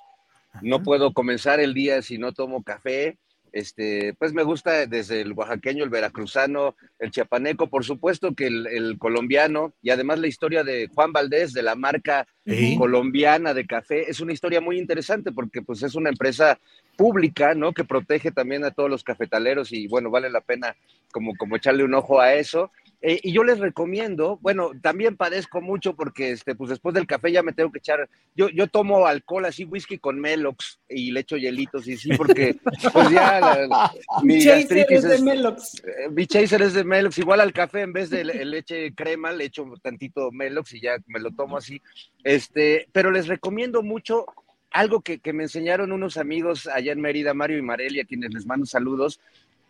Tuestan unas semillitas de, de cacao así en su sartén, y se las echan al café recién eh, preparado, así tres semillitas de café. Uf, las van mordiendo con el café, es delicioso y además es ponedorcísimo. O sea, a la segunda semillita ya le explotó a uno así la tacha cafetera y chocolatera y se pone muy bien la mañana si le echa uno chocolate. Semillas de cacao tostaditas. No, no se lo pierdan. Una gran recomendación y todavía es legal Todavía es legal, así es, todavía es. Aquí puro gourmet, aquí puro gourmet del café, Julio, como puedes sí, apreciar. Llegan muchos comentarios como es natural. Eh, quieren hablar de los Z para evitar a los X. Educación, no, no, es, es otro asunto, pero es cierto, quieren hablar de los Z para evitar a los X. Eh, Flor Ortiz Vázquez dice: Yo vendo, cómprenme, tiene que ver el, tienen que ver el tipo de café y el tostado. María Florencia dice: Mi postrecito cafetero, al café con piloncillo y guayaba, café Fíjate con anís de estrella y pimienta gorda. Perdón. No, yo le echaba piloncillo también a mi café. Ya no puedo porque ya no puedo comer nada de azúcar. Entonces le echo un endulzante, pero sí yo le echaba piloncillo a mi café. Y es una, o sea, yo molía el piloncillo para tenerlo, ¿no? Molidito. No, sí, hora y media me tardo en mi café. No, pues No, te imagino, te imagino moliendo el piloncillo, Ana No, Francis, no, no. totalmente. Silvia Martínez. Yo, yo no, no- puedo. No puedo. ¿No perdón, puedes? no, ¿Qué dice Silvia Martínez? No, no, No, no. no, ¿qué manches, Ana Silvia? Francis, es mucho café, nada con exceso, todo con medida. ¿Qué ibas a decir, Horacio? No, que yo no puedo tomar el café con nada, o sea, nada, nada. O sea, para mí el, el sabor puro del café es lo que a mí me seduce y me, me, me, me atrae mucho, o sea, el aroma y el sabor. El café solito, solito. Qué chistoso, ¿verdad? ¿Cómo estamos acostumbrados Ahora, a mi diferentes? mezcla, mi mezcla que le pongo al café de todas estas especias es muy ayurvédica, o sea, sí, Ujú, una cosa que te ayuda mucho a tu circulación y te ayuda mucho a cómo la- no. a la, a la- al enfoque, al enfoque mental y todo. No me digan eso, que ya no se me va a antojar si me dicen que es saludable. Es que yo, mi mamá me traumó de chiquito, entonces me obligaba a comer todo lo que era saludable. Entonces yo toda mi etapa adulta me dedico a comer todo lo que... Entonces si me dicen que es saludable el café, igual me deja de Tú muy gustar. adulto, tú muy adulto te dedicas a comer todo lo que te prohibía tu mamá. Oye, pero Sí. si fuiste a ver a tu mamá hace dos semanas en su cumpleaños. Vestidito, arregladito, peinado, todo de niño. No, pues la quiero mucho. Esto no es una denuncia, es una anécdota. Parece Todos, tenemos, todos anécdotas con los papás, con las mamás, así que. Sí, sí, sí. Horacio, bueno, vamos ya después de este. ¿Qué estás tomando, Ana Francis? ¿Café? No, agüita mineral, porque ya me eché mi café. Mira, ya me lo acabé. Ándale, bueno. Horacio, em, listas de candidatos de. Fíjate cómo cambiamos del Ya me momento. voy, eh, con permiso. Sí, sí, ya, ya, se va, ya se va. sí. Oye, Oye, prefiero al hablar de los ze- prefiero hablar de mis losetas, de los zetas. Vamos a hablar de los losetas. zetas mejor. De las zetas, los zetas. ¿Cómo vas viendo las, las listas que se están dando a conocer de candidatos a diputados federales por Morena, Horacio Franco? Mira, lo malo ensombrece lo bueno y todos los candidatos con un historial muy lamentable, muy deplorable, son, son terribles. No, no quiero ahondar más en eso porque estoy, aparte de muy alarmado, muy decepcionado, estoy alarmado porque, porque pese a que hay muchos muy buenos también, ¿no? Eh, no, no le está llegando a, a Morena, al- al- a las cabezas de Morena parece que no les está llegando la, la alerta roja de la necesidad imperante que hay de un Congreso donde todos votemos a ciegas por un Congreso, por una, por una, por unas cámaras con mayoría este, calificada. Si no hay eso, es muy difícil que la 4T se, se- se- sí va a seguir, claro que va a seguir la 4T, eso no lo, no lo, no lo ponemos en duda. Pero una cosa es que siga y otra cosa es que se fortalezca y otra cosa es que se, se, se, se finquen las bases de una transformación real a partir de la legalidad y de la constitucionalidad de lo que está proponiendo López Obrador con sus eh, modificaciones, con sus nuevas, con sus 20 puntos, 20 leyes, ¿no?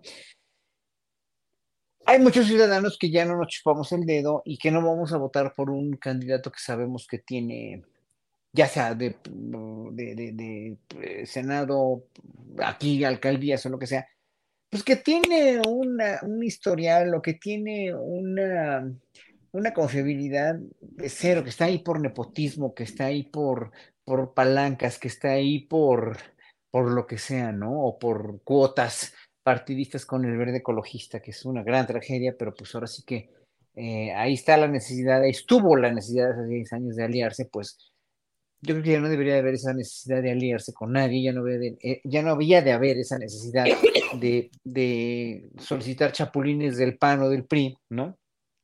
Y bueno, ahí eh, pues son dos diferentes morenas que yo veo, ¿no? Uno ah, con los candidatos estos que proponen, ¿no? Vamos, a, vamos a hablar, vamos a centrarnos en los no deseables, dijéramos, en los no, no, ahora sí que no políticamente correctos, según las bases de Morena. Y, y lo, lo malo ensombrece lo bueno, y lo malo va a ensombrecer siempre lo bueno, aquí y en China y en todos lados los ciudadanos que no nos chupamos el dedo vamos a votar con cierta, sí vamos a votar por Morena, pero por con cierta, o sea, yo no votaría por ciertas personas, ¿eh? aunque sean de Morena, y aunque sean de mi, alcaldía, aunque sean de mi, de, de, lo que sea, ¿no? Para mí, para senadores y diputados. Pero bueno, si queremos una mayoría en el Congreso calificada, vamos a tener que hacerlo, pero en ese, en ese momento, en el momento en que lo vayamos a hacer, y, y no me dejará mentir ni el público ni ustedes, lo vamos a hacer de veras con un, una sensación de hastío. Ryan Reynolds here from Mint Mobile. With the price of just about everything going up during inflation, we thought we'd bring our prices down. So to help us, we brought in a reverse auctioneer, which is apparently a thing. Mint Mobile unlimited premium wireless. Ready to get 30, 30, bit to get 30, bit to get 20, 20, 20, bit to get 20, 20, bit to get 15, 15, 15, 15 just 15 bucks a month. So, Give it a try at mintmobile.com/switch. slash $45 up front for 3 months plus taxes and fees. Promo rate for new customers for limited time. Unlimited more than 40 gigabytes per month slows. Full terms at mintmobile.com. Tired of ads barging into your favorite news podcasts? Good news. Ad-free listening is available on Amazon Music. For all the music plus top podcasts included with your Prime membership. Stay up to date on everything newsworthy by downloading the Amazon Music app for free or go to amazon.com slash news ad free. That's amazon.com slash news ad free to catch up on the latest episodes without the ads. Con una sensación de decepción, con una sensación de, de vacío, porque estamos casi suponiendo y pensando que todos los políticos son iguales y que todos los partidos políticos son y van a ser iguales y que el único que se ha reivindicado en ese sentido por su quehacer y por lo que ha hecho, pues es Andrés Manuel López Obrador. Y eh, ahora sí que los que le van a suceder o los que estén al frente de las instituciones que fundó él, pues no le van a llegar ni a los talones y este país va a seguir sufriendo de la misma, de los mismos vicios de los políticos que hemos denostado siempre y que pensábamos que con Andrés Manuel se iban a quitar. Entonces, sí, yo soy, soy muy categórico en eso. Es una sensación de hastío, es una sensación de molestia, es una sensación de ¿por qué fregados cuotas, ¿por qué fregados estos dejan, dejan meter a estos? ¿no? En fin, es, es, eh, es, es muy desagradable, la verdad. Bien, Horacio, gracias. Ana Francis, ¿qué explicación conceptual podemos tener de lo que está viviendo hoy Morena? Una necesidad pragmática, uno, y dos, preguntarte si esto pone en riesgo los fundamentos de la regeneración nacional como aspiración. Yo creo que los fundamentos de la regeneración nacional como aspiración están en riesgo todos los días y estarán en riesgo todos los días y han estado en riesgo todos los días. Y eso tenemos que estar muy conscientes todas aquellas personas que le apostamos a ese otro proyecto, es decir, a la regeneración nacional. Y en ese sentido, asumir que siempre seremos resistencia, como dice Citlali Hernández, que tanto admiro, y no ser inocentes en ese sentido. Ahora, por otro lado, me parece que hay un espacio de pragmatismo, sí. También hay un espacio de gobernabilidad, Julio, que ese luego es bien difícil que lo vea la militancia, bien difícil que lo vean los simpatizantes. ¿Qué tiene que ver con, ver, con mirar la gobernabilidad? Eh, pues que se conserve la paz, y no estoy hablando de la paz hacia el interior, de, los, eh, hacia el interior como de la convivencia política y de los acuerdos, sino la paz mucho más grande, es decir, la paz en los sectores, en los sindicatos, como ciertos acuerdos de paz. Eh, el presidente dice todo el tiempo, me toca elegir entre inconvenientes, pues, ¿no? Entonces, sí hay que observar que hay una parte de esto que tiene que ver con elegir entre inconvenientes, que no es nada menor. Este ha sido un sexenio con todo y todo políticamente bastante pacífico. En términos de hay mucha grilla, mucho pleito, mucho no sé qué, pero este, estábamos hablando de todo el asunto Colosio la semana pasada, o sea, recordemos esos años en donde se llevaban bien recio, pues, ¿no? Entonces, ahí hay una parte como importante de gobernabilidad que me parece que luego solo se ve desde ciertas perspectivas y no necesariamente es una perspectiva a la que tengamos acceso mucha gente, pero ahí hay un espacio. Y por otro lado, me parece que hay cosas y cosas, es decir, en la boleta vamos a ver a una serie de personas. Y gracias a estos procesos y gracias a estos procesos tan abiertos que estamos teniendo, cada vez sabemos más de esas personas. Yo no sé si a ustedes les pasó, pero seguramente sí les pasó. Llegar a boletas en donde nomás conocías al que era este candidato, candidato casi siempre hombre, a la presidencia o a la jefatura de gobierno, pero todos los demás pues, saben quiénes eran. Este, y más bien le apuestas a, a votar por una marca de partido, de proyecto, etcétera. Me parece que ahora tenemos muchas más posibilidades de ver, de, saber quiénes son las personas que están en tu boleta y en ese sentido, pues decidir, así debería de ser, siempre decidir. o sea, Em, no, no mantenerse en el plan C de votar a rajatabla por quien sea. Mira, no lo sé, Julio, me parece que cada persona tendrá que decidir. Hay espacios, o sea, yo en los chats en los que estoy, hay parte de la militancia que está bien enojada, por supuesto, pues, ¿no? Y que así lo está manifestando y tal. Hay mucha militancia que está diciendo el plan C, bla, bla, bla, bla, bla, bla, bla, bla, bla. Me parece que hay ciertos personajes, ahora yo sí te diría que no son así, personajes impresentables de que no hay manera de que yo les dé mi voto, la verdad es que no son tantos. O sea, ya le sumas en el total de los miles de candidatos que se necesitan en este momento para tantas cosas. En realidad, los muy, muy impresentables no son tantos. Hay otros que a saber de la lista que salió de los 300 diputados, pues me falta analizarla con mucho más cuidado. No conozco a tantos. De algunos impresentables que han dicho en las redes, en los, en los, ¿cómo se llama? En los grupos, etcétera, pues yo me estoy enterando de un montón de información, tampoco los conocía, etcétera habrá que ir viendo, pues, ¿no? Y luego también, si me permites, Julio, pues hay, hay algunos que están colocados en espacios donde no necesariamente van a ganar, pero votar por ellos ayuda al plan C, aunque no ganen. No sé si me explico. Entonces, ahí hay un montón de cálculos, pues, ¿no? En estos momentos yo no puedo llamar al voto, sería cometer un delito electoral. Me parece que cada persona y cada militante eh, que esté por un proyecto o por el otro, porque en efecto se está decidiendo por dos proyectos de país y en efecto sí hay una mayoría eh, absoluta con los aliados y eso también es importante entenderlo. A los aliados no se les necesita por sus votos directos, se les necesita por sus pluris. No hay manera de que una sola fuerza política tenga la mayoría absoluta. Constitucionalmente no hay manera. Se necesita en alianza. Entonces, eh, en efecto, si ocurre el plan C, el presidente va a tener el mes de septiembre para aprobar un montón de reformas. Entonces, le toca a la gente decidir en este escenario político que tenemos, ¿no? Y claro, me parece que también es importante que la militancia y quienes le piensan a esto le cuestionen al partido, le cuestionen al movimiento Claro. si tal o cual personaje no va a traicionar a la mera hora porque ya nos pasó. No está mal, no me parece que esté mal el cuestionamiento, nada más me parece que hay que complejizarlo. Bien. Fernando Rivera Calderón, ¿complejiza usted o descomplejiza esta situación? ¿Qué opinas de las famosas listas y candidatos que son polémicos o abiertamente rechazados por una parte de la militancia de Moreno?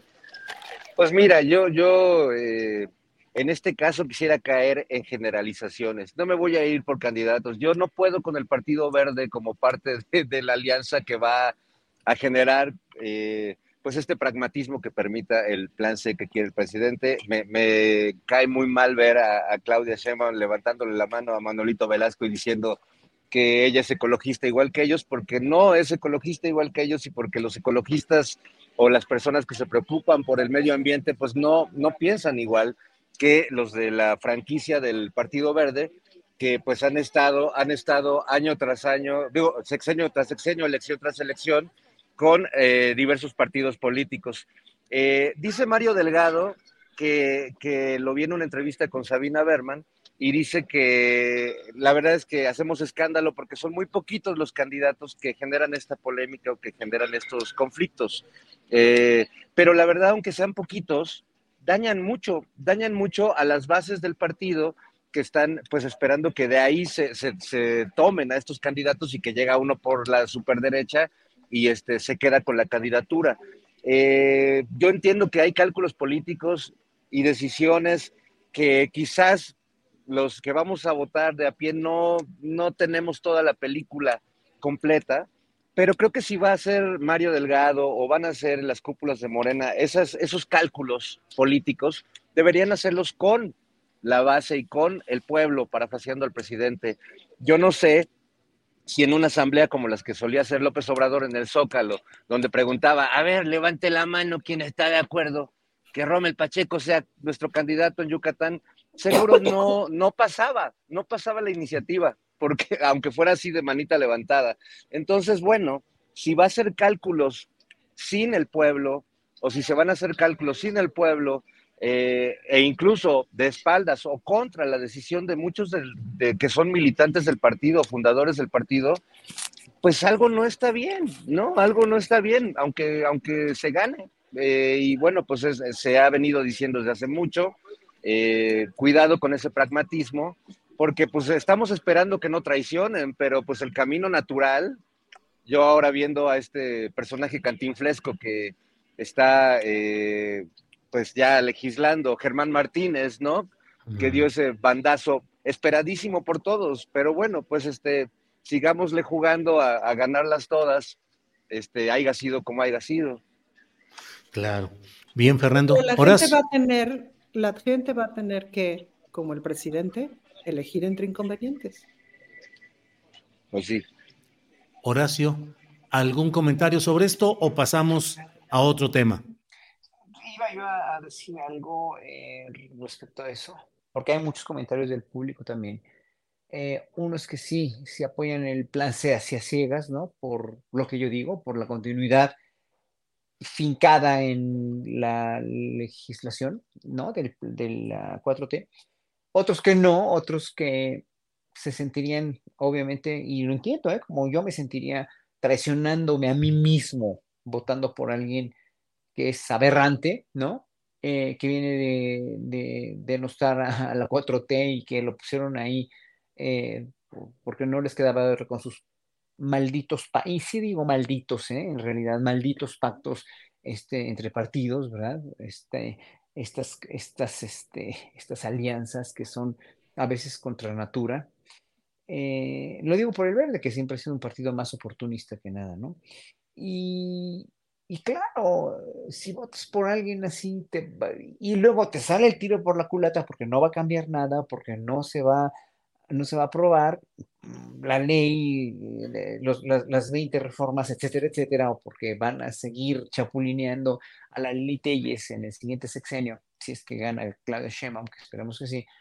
Entonces, pues vamos a seguir con la misma dinámica. O sea, es que hubiera sido más lindo, carajo, para el país, hubiera sido más, más, este, más refrescante que no hubiera habido todo esto y que los, los, los candidatos de Morena todos estuvieran aprobados. Claro, es una utopía, pero pues fue una utopía también que ganara Andrés Manuel, ¿no? Y fue una utopía que esté transformando el país como lo está haciendo, pese a que nos debe mucho. Hoy que quería yo recordar al ratito el, el vigésimo octavo aniversario de los acuerdos de San Andrés, ¿no? Que no los ha cumplido todavía, ¿no? Y que falta mucho todavía por cumplir a los indígenas, pero que estamos en vísperas de una transformación que no se va a consolidar si no llega Morena otra vez al poder. Y que aún llegando al, al, poder la 4T, no se va a consolidar si no tenemos una plataforma legislativa realmente, realmente este, eh, pues cuajada, realmente sólida, y va a costar mucho trabajo, va a costar tal vez otros seis años de,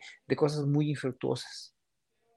Bien, antes de seguir con el tema o pasar a otro, Ana Francis, déjame leer un poquito de los comentarios que están por aquí.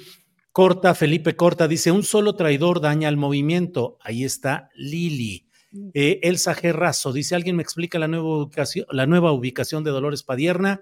Sí, Ana Francis, pueden ser pocos los indeseables, pero ni quien los quite de la jugada. ¿Dónde está la oportunidad para las bases? Pepe Hernández Hernández, Erubiel Ávila, mejor regresémosle el Estado de México. Rafael Gómez, así llegaron Lili Telles y Germán Martínez. Eh, FBR en Coyoacán, ¿cómo pasamos de María Rojo a Ana de la Madrid?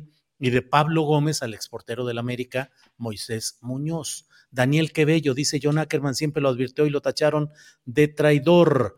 Elsa G. Razo dice, fuera de Iztapalapa, Dolores Padierna. Bernardo Ceguera dice, acá en Aguascalientes, la candidata de Morena a la alcaldía de Aguascalientes es una panista, no votaré por ella por ningún motivo. Rosa Ireta me pasa lo mismo acá en Guanajuato, Distrito 13, una persona no preparada para ese puesto y no es cercana a la gente. Anularé ese voto. María Elena Guadarrama, los del Estado de México tardamos años en sacar al PRI y no los regresan de verde, ¿no? Y nos los regresan de verde. No es posible. ¿Qué responder? yo- yo Ana creo que, Francis? yo creo que rápidamente, yo creo que no son tan poquitos, Ana Francis, son bastantes. La gente está poniéndose muy alerta. Y eso es lo bueno también. Bueno En el. Estado de México es impalacable la presencia de gente relacionada con Peña Nieto y con el antiguo PRI. Puebla es un desorden también, nepotismo en muchos casos. ¿Qué decirle a, la, a estas bases, Ana Francis? Yo les pido, por favor, ármenla de jamón en sus respectivos par- en sus respectivas este, sedes del partido, pues. ¿A qué me refiero con ármenla de jamón? Pues éntrenle a la discusión y éntrenle a, a- a- ¿cómo se llama? A, pues sí, a la discusión.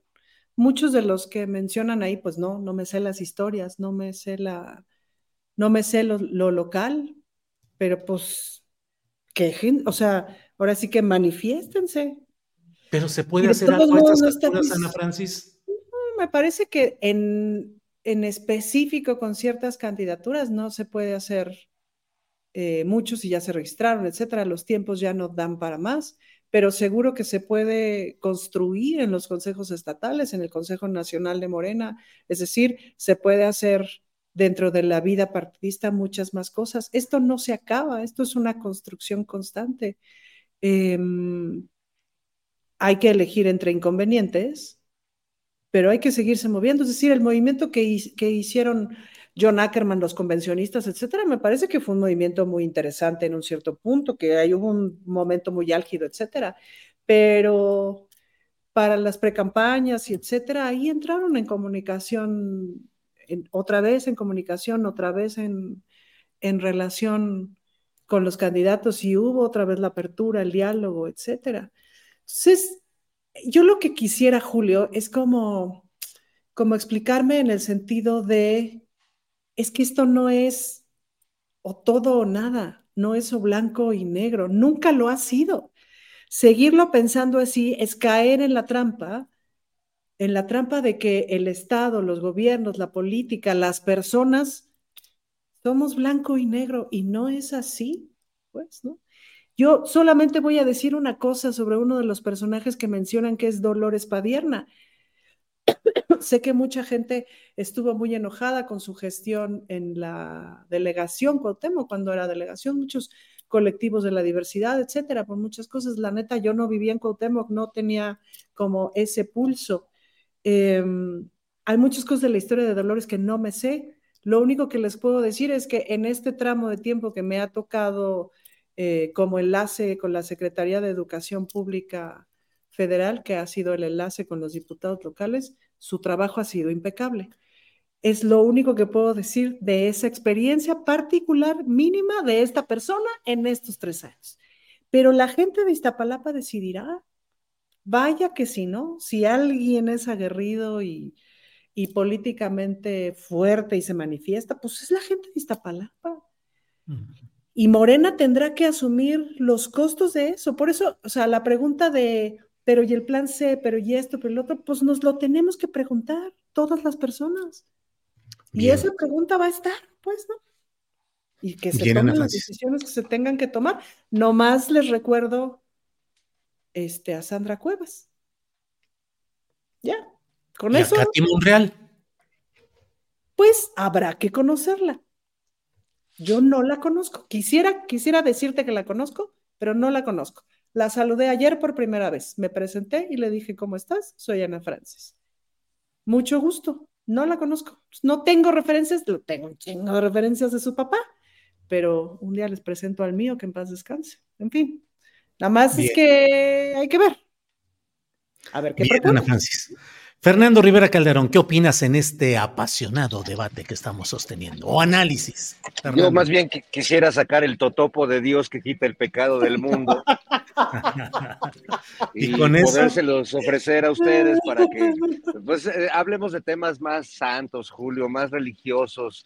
O sea, Eh, Tú o quieres sea, ir a visitar al Papa. En realidad quería morder el totopo, pero también quiero ir al Vaticano a saludar al Papa, porque además le, le escribí un poema, me conmovió mucho esto de ver a, a Xochitl y a Claudia peleando por, por la atención papal, por, su voto, por su voto, aunque sea el de castidad.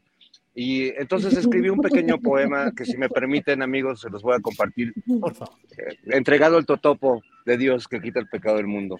Échale. Dice así amigos. El Papa, el Papa en sus oraciones decía, Señor, ¿por qué así me tratas? Me mandas dos candidatas en vez de tus bendiciones. Una en los milagros confía y necesita uno con urgencia para ganar la presidencia con purita fantasía. La otra no es religiosa y laico es su corazón. Mas como habrá una elección, pues ya se vale cualquier cosa, ¿no? Si quieren causar furor con una celebridad, no busquen a su santidad. Taylor Swift es la mejor. Claro, claro, eso es, claro, Taylor Swift, así es. Ahí es donde, carajo. Sí, sí. Yo Horacio, creo que hay que pelear por la foto con Taylor Swift. Esa es la siguiente meta. A ver quién llega primero, ¿no? Porque yo siento como que Xochitl como que se metió por, por como que agarró la Oiga, curva, pero ¿no? hay una cosa que yo no entendí, a ver si me pueden aclarar. Dispénsenme que no la entendí, pero no pude estar tan al pendiente. A mí me había, había yo leído en redes que a Xochitl no la había recibido Susan, pero después vimos el- la foto y el mensaje de Claudia, que estuvo muy bonito su tweet, y luego vimos la foto con Xochitl. Entonces sí la recibió, pero ¿por qué había el chisme de que no la había recibido? ¿Qué pasó ahí? O yo, o yo entendí todo mal. hasta donde yo entendí, el Vaticano autorizó la difusión de imágenes y de lo que había sucedido hasta un cierto momento que fue después de recibir a Claudia Sheinbaum. Eh, hasta ahí me quedé yo, a lo mejor. Eso, eso, eso fue lo que. Ahora, es- bien, Fernando, hasta ahí llega la homilía de este momento. Muy bien, gracias, gracias. Reverendo Rivera Calderón. Amén, amén, hijos míos. Muy bien. Horacio, ¿cómo viste eh, esas dos visitas? Hay quienes dicen que resulta poco alentador ver que se esté buscando eh, pues la aprobación o la legitimación de las candidaturas yendo a visitar al jefe de un estado extranjero, el Estado del Vaticano, o bien al jefe de una eh, de la religión mayoritaria en México, que es el Papa. ¿Qué opinas de la visita, Horacio, y de la disputa en el, ten- en el tema de la religiosidad? eh? Porque yo he visto cómo el asunto está siendo manejado desde el flanco de los xochitlecos con la idea de contrastar la profunda devoción histórica de Xochitl y su familia contra la no eh, adscripción religiosa de Claudia Sheinbaum. Horacio. Es mero oportunismo, o sea, es mera de las dos, o sea, es mera aprovechar la coyuntura de, del periodo, eh, de este periodo que, está- que estamos ahorita, en que estamos ahorita, ¿no? Entre campaña, ¿no? Eh, y yo creo que simplemente todo se vale, en la guerra y en el amor todo se vale, como dicen. Eh, todo depende cómo vayas, y en plan de qué vas y, y- y con quién vas y qué vas a hacer, ¿no? Ya vimos la, el desenlace tan desafortunado de la gira de Xochitl Gálvez a, a Estados Unidos y a, a España, donde no la, no, realmente no tuvo ninguna, ninguna, este, ninguna, ningún resultado palpable más que la foto con Felipe Calderón, en realidad. Ese, ese- ese fue el más, de lo que más se habló. De todo lo demás, pues obviamente todas las, las eh, aparentes eh, pláticas que dio, pues con pura, pura gente que le consiguieron aquí, ¿no? Eh, en México. Y bueno, eso, eso ya sabemos, porque eso ya fue, ya tiene más tiempo. Ahora, lo del Papa, pues se me hace obviamente producto de la franca incongruencia, de la poca consistencia que tiene un personaje como Xochitl Gálvez, donde finalmente no se cuida de ningún flanco, ¿no? O sea, ella había sido trotskista, había sido, bueno, ya, ella, ella, ella era hasta lo que quiera, ¿no? Hasta satánica, si quiere, ¿no? Había dicho que sí cuando le convenía ser abortista, pro este, matrimonio igualitario, etcétera, etcétera. O sea, Xochitl navega para la bandeja, de- con la bandeja con la cual le conviene en ese momento, en ese preciso momento. Hoy por hoy resulta que es de una profunda religiosidad. Verdaderamente es una beata, ¿no? Es, es, eh, es más, todos los rezos se lo sabe en latín, igual. Y este, pues es una erudita en religión, ¿no? Entonces ahora ya la, el- el- la- la- todo el movimiento que ella más bien que, encabeza Claudio X González, ya le están albergando por ella, le están encasillando por ahí. Ella no se pinta sola, ese es el problema, ¿no? Eh, pese a que también tuvo el mismo oportunismo político de ir a visitar al Papa, Claudia Sheinbaum, por la misma religiosidad del pueblo mexicano, si ustedes quieren y mandan. A mí me da igual, porque pues, yo soy tan, tan ateo como tú, Julio, ¿no? Entonces, ahí eh, ella se pinta sola, porque finalmente eh, fue a, verlo y las declaraciones que hizo ella como del Papa humanista, como jefe de Estado, bla, bla, bla, bueno, ya, la pintan sola y no necesita más dijéramos que la defiendan o no las mismas huestes de Morena o quienes están manejando su campaña. Y ya, o sea, tema dos, yo creo que, aunque sí hay un oportunismo, siento yo, eh, aquí religioso y político, ¿no? Más religioso que político, más de superstición, más de, de identificación, más de publicidad, es, es una cuestión más publicitaria. Ahora sí que pues las dos tuvieron el derecho, él tuvo el derecho también de recibirlas, como recibió a Milei, que lo había insultado, a mí el Papa, eh, pese a que me tiene sin cuidado su imagen o su religión o lo que sea, eh, yo pienso que es de los papas el más progresista que hemos tenido en los últimos, pues en los últimos dos mil años, creo yo, ¿no? Eh, o porque un papa que bendice los homosexuales o, lo que sea, ¿no? o, se comporta como se comporta, sí, le falta mucho, obviamente, todavía para llegar a ser la iglesia cristiana que ellos dicen serlo, ¿no? Porque no lo son, ¿no? En verdad, eh, si Cristo viviera, si Cristo resucitara y de veras viera lo que están haciendo o cómo viven o lo que se ha hecho en nombre de la iglesia, pues todos seríamos ahorita judíos, ¿verdad? No hubiera habido ningún Mesías que vino que es que salvara al mundo. Esas son mis apreciaciones personales. Yo respeto mucho la religiosidad de las personas, pero obviamente para mí la, misma figura de, la Iglesia Católica es una figura que ha sido represora, que ha sido, que ha sido verdaderamente pues imperialista, que ha sido conquistadora de muchas cosas, de muchas prebendas y de miles y de mil, ha causado miles de, de guerras y de vidas humanas, por ende, pero no deja de ser Francisco una persona que me parece ciertamente, como dice Claudio Sheinbaum, más humanista, más congruente y pues eh, obviamente, afortunadamente no lo mataron como mataron a, Albino Luciani hace más de 35 años, ¿no? 40 años casi, que lo mataron porque pues obviamente quería meter cismas ahí o cualquier eh, clase de cosas progresistas en la iglesia, y pues estos malvados no, los no, lo, no, lo, dejaron, porque obviamente así como aplastaron, así como Boitila Em, eh, aplastó a la teología de la liberación, pues también eh, las mismas, toda la grey, alta grey del Vaticano y la grey de las, eh, de, las diócesis en todo el mundo, pues obviamente no les conviene que haya una iglesia verdaderamente mucho más eh, encausada a, ayudar a la gente pobre, a los, los, que lo necesitan en realidad. Son los, los de abajo, monjas y sacerdotes, que trabajan día y noche, que son maravillosos, para poder realmente, realmente cumplir el cometido cristiano. Bien, Horacio. Ana Francis Moore, oportunismo de las dos candidatas salir a ver al Papa Francisco, ¿por qué y para qué irlo? Y además, con la contigüidad de fechas, como peleando la imagen y la fotografía.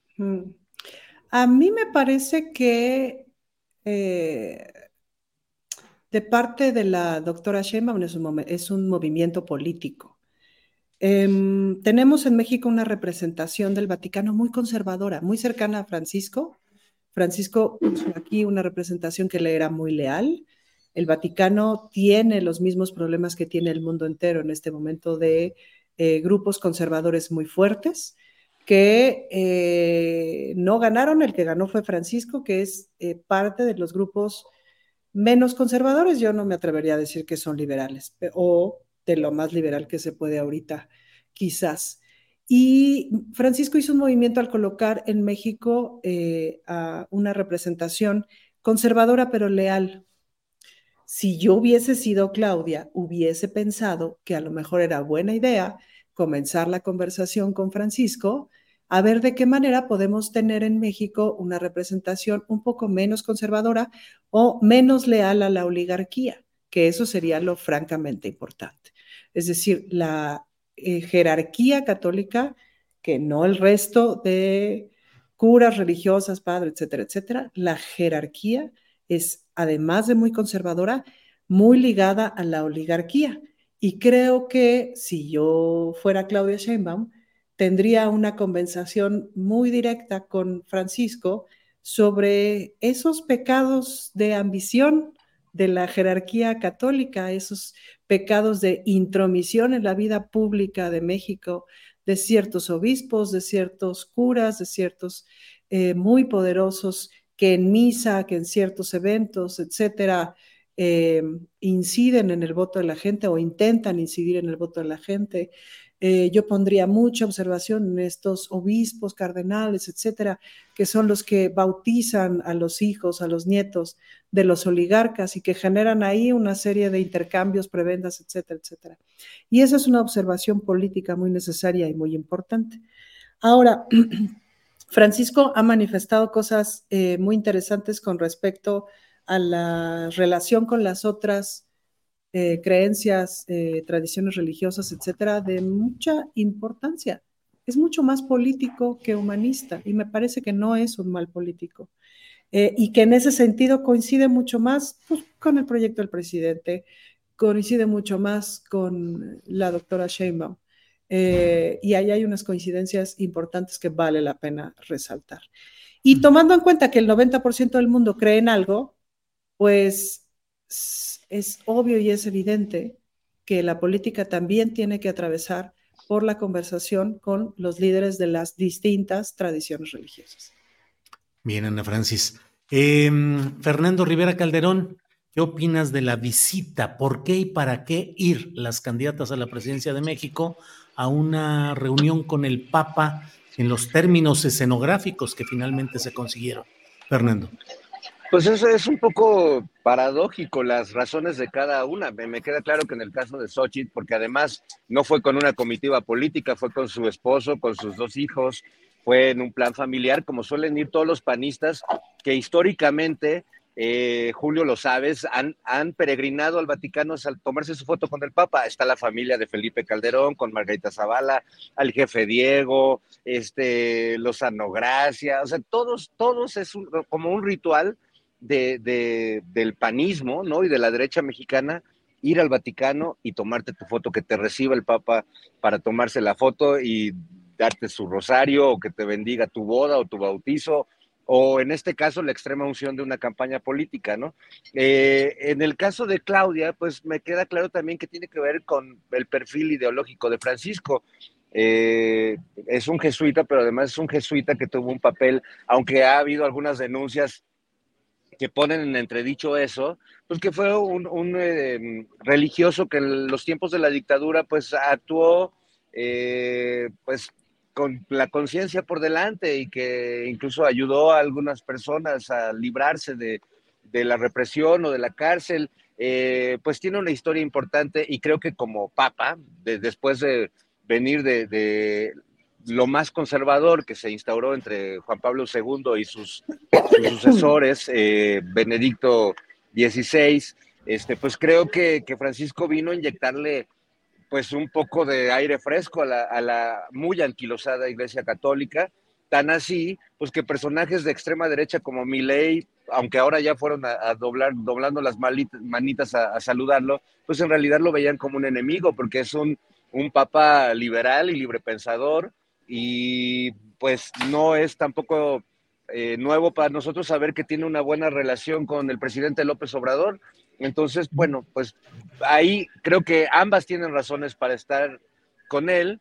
Eh, sí me parece muy desafortunada pues que se hayan pegado las agendas y que un día tras otro haya recibido a una y a otra. Sí me da la impresión de que una tenía muy agendado el asunto y que la otra llegó este, se metió a la, fila, literalmente, ¿no? Y que detrás de esa, de esa ocurrencia o de esa travesura, eh, quizás el Papa pidió que el, tema de las fotos se difundieran de manera paralela.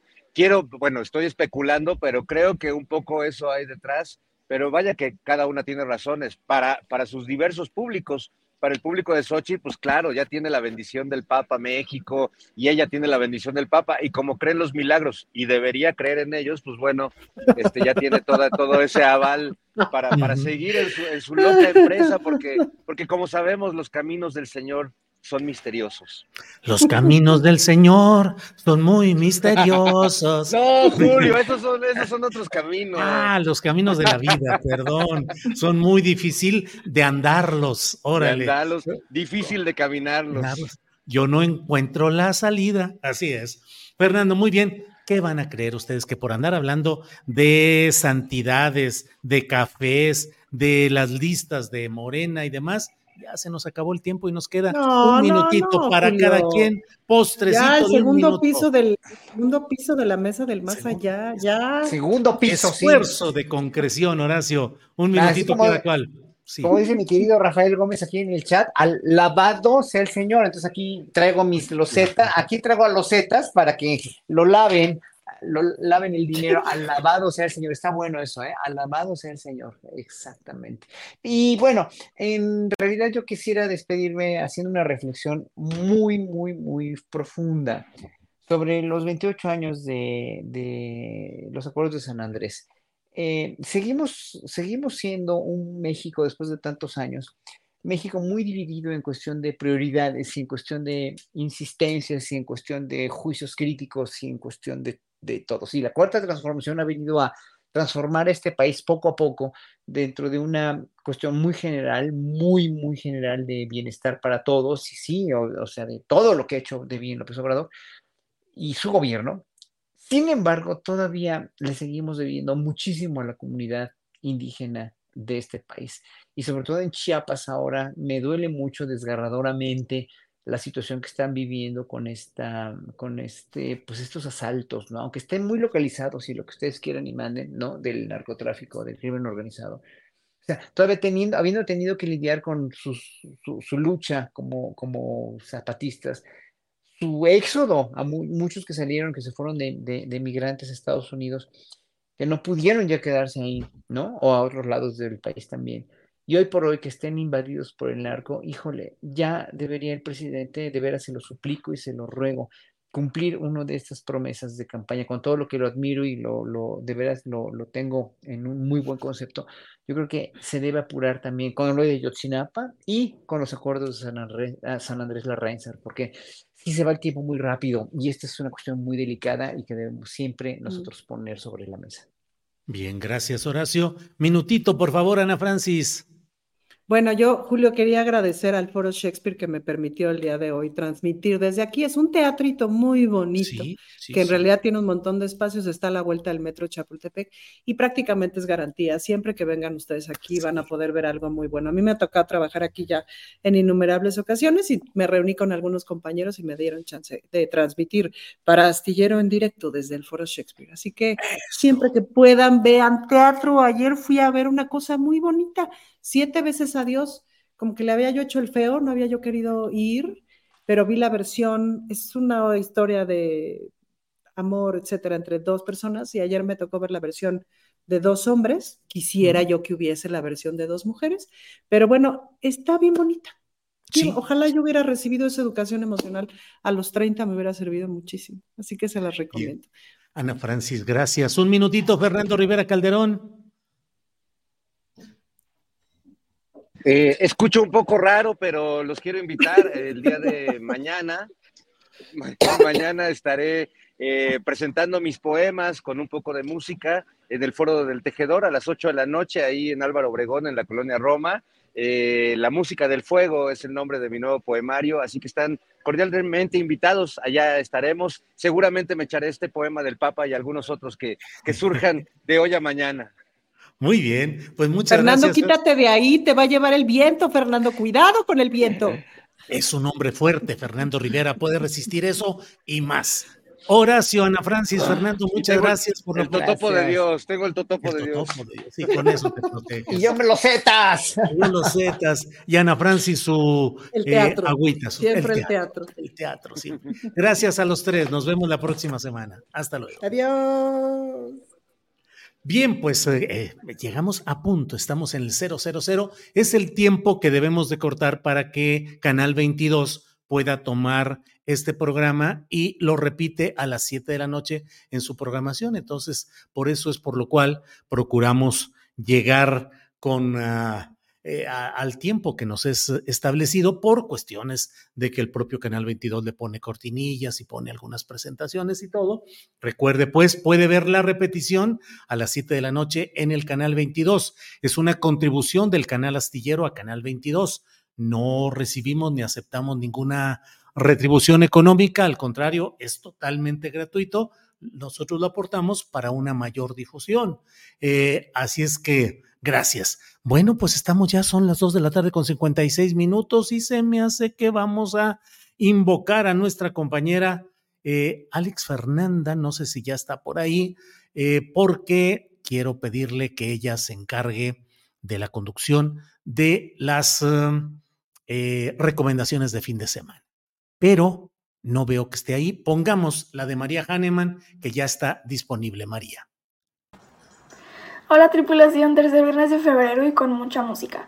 Pues la Orquesta Sinfónica del Estado de México ya anunció su programa para la temporada 150, que va de este fin de semana de febrero hasta el final de julio. Van a tener de todo y muy padre. Ravel, Borodín, Berlioz, Shostakovich, Rachmaninoff, con invitados a la batuta como Vladimir Zagaido, Inés Rodríguez, Iván del Prado y solistas como Vladimir Petrov, Felisa Salmerón, Asaf Kollerstein.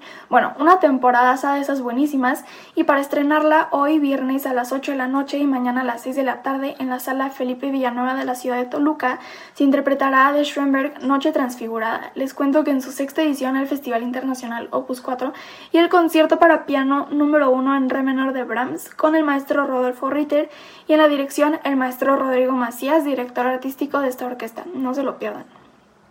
Y como chisme, la directora de la compañía de ópera, la maestra María Catzarada, anunció que viene por primera vez a México Sir Winterfell, uno de los mejores cantantes del planeta, bajo barítono, y será en una única función, jueves 21 de marzo a las 20 horas en la sala principal del Palacio de Bellas Artes. Muy pronto van a salir a la venta los boletos, estén muy pendientes.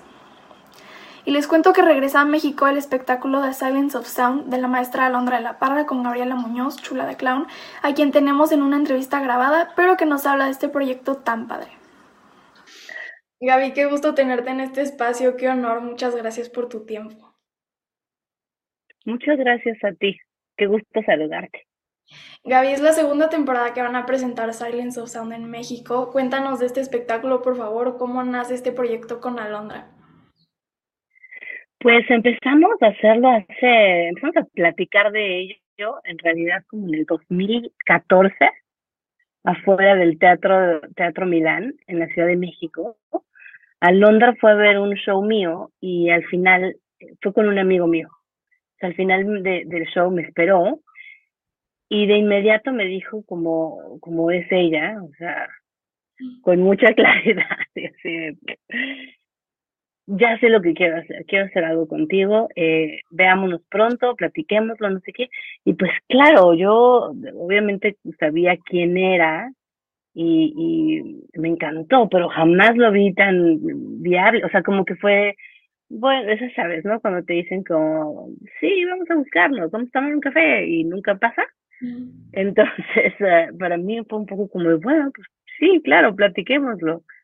Y, mm, me buscó a la semana y me dijo, a ver, no, es en serio, tengo esta idea, tengo muchas ganas de, hacer una introducción orquestal diferente, eh, más performática, mezclar disciplinas. Y de inmediato me imaginé que tu personaje podría ser la narradora de esta historia que, eh, con la que he soñado tanto tiempo. Y entonces, pues a partir de ahí empezamos a imponer ideas, y a conocernos mucho también, a tener sesiones nada más como de pláticas muy profundas, ¿no? Y de, de saber realmente si nos encontrábamos no únicamente como creadoras ni creativas, sino también como, como mujeres, como seres humanos. Y, y por fortuna coincidimos en muchas cosas y entonces crearlo fue de una naturaleza y una genuinidad muy particular. Okay. Y ahora cuéntanos un poco de ti, cómo nace Chula de Clown. Chula nace, ah, también hace como 14 años que llevo haciendo este personaje y mm, lo empecé un poco como un, proceso terapéutico. Eh, yo había estudiado teatro físico y, teatro del cuerpo, máscaras y al final me había metido mucho con, con el clown y eh, había encontrado que ese era mi lenguaje escénico y mucho de pertenencia también en el mundo, era algo que me da con, se me, da con mucha naturalidad. Y mm, empecé a hacer, eh, cuando tuve, tuve una, una ruptura amorosa, y a manera también como de sanarlo y de poderme reír, la gente como que me decía, algún, en algún momento vas a poder darle la vuelta y te vas a poder reír. Empecé a hacer este personaje que es un poco mi alter ego y una, una parte que viene de mí. Soy yo un poco exagerada o sin, sin temor a, ser vista o sin ningún tipo de conciencia social, en donde daba mi, mi punto de vista y mi opinión acerca de las rupturas de corazón y de la soledad, todos, no, no tanto de género, sí, no tanto como mujer, sino en general, todos hemos sentido eh, en algún momento de la vida. Y pues para mi sorpresa, tuvo muchísima mm, repercusión y la gente vibró muchísimo con este personaje y de pronto pues sí se volvió como algo muy grande en todo en, donde la gente ya decía como todos somos todos somos Greta. Que Greta en realidad era el es el personaje como se llama y después evolucionó a ser chula okay. y en dónde estudiaste cómo es tu carrera Estudié en Londres, en el London International School of Performing Arts, pero después de haber pasado por varias otras escuelas, primero quise estudiar teatro clásico y luego me cambié a teatro musical y finalmente encontré teatro físico eh, en la pedagogía de Jacques Lecoq, em, pero en Londres. La escuela de Lecoq está en París y yo me pude quedar en Londres. Perdón. Qué bueno que soy payasito porque todas estas cosas siempre me pasan. en Londres estoy. Pues súper bien, pues muchísimas gracias Gaby por tu tiempo, es un honor hablar contigo y les deseo el mayor de los éxitos. Muchísimas gracias, ahí los esperamos.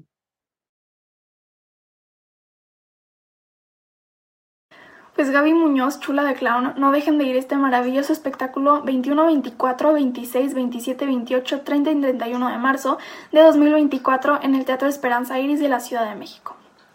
Y antes de irme, Ursi de Macizo nos invita a la fiesta de lanzamiento del sello Loco Beat Records mañana sábado 17 a las 9 de la noche. Se presenta este grupo que fusionan el rock clásico, funk, soul, blues, jazz, pop y psicodelia mañana en la calle de Molotinia 33. Y ahora sí, ya me les voy, pero antes de irme le quiero recordar a la audiencia que Astillero Informa es un proyecto que se autosustenta y vive gracias a sus aportaciones. Aquí las cuentas por si quieren donar.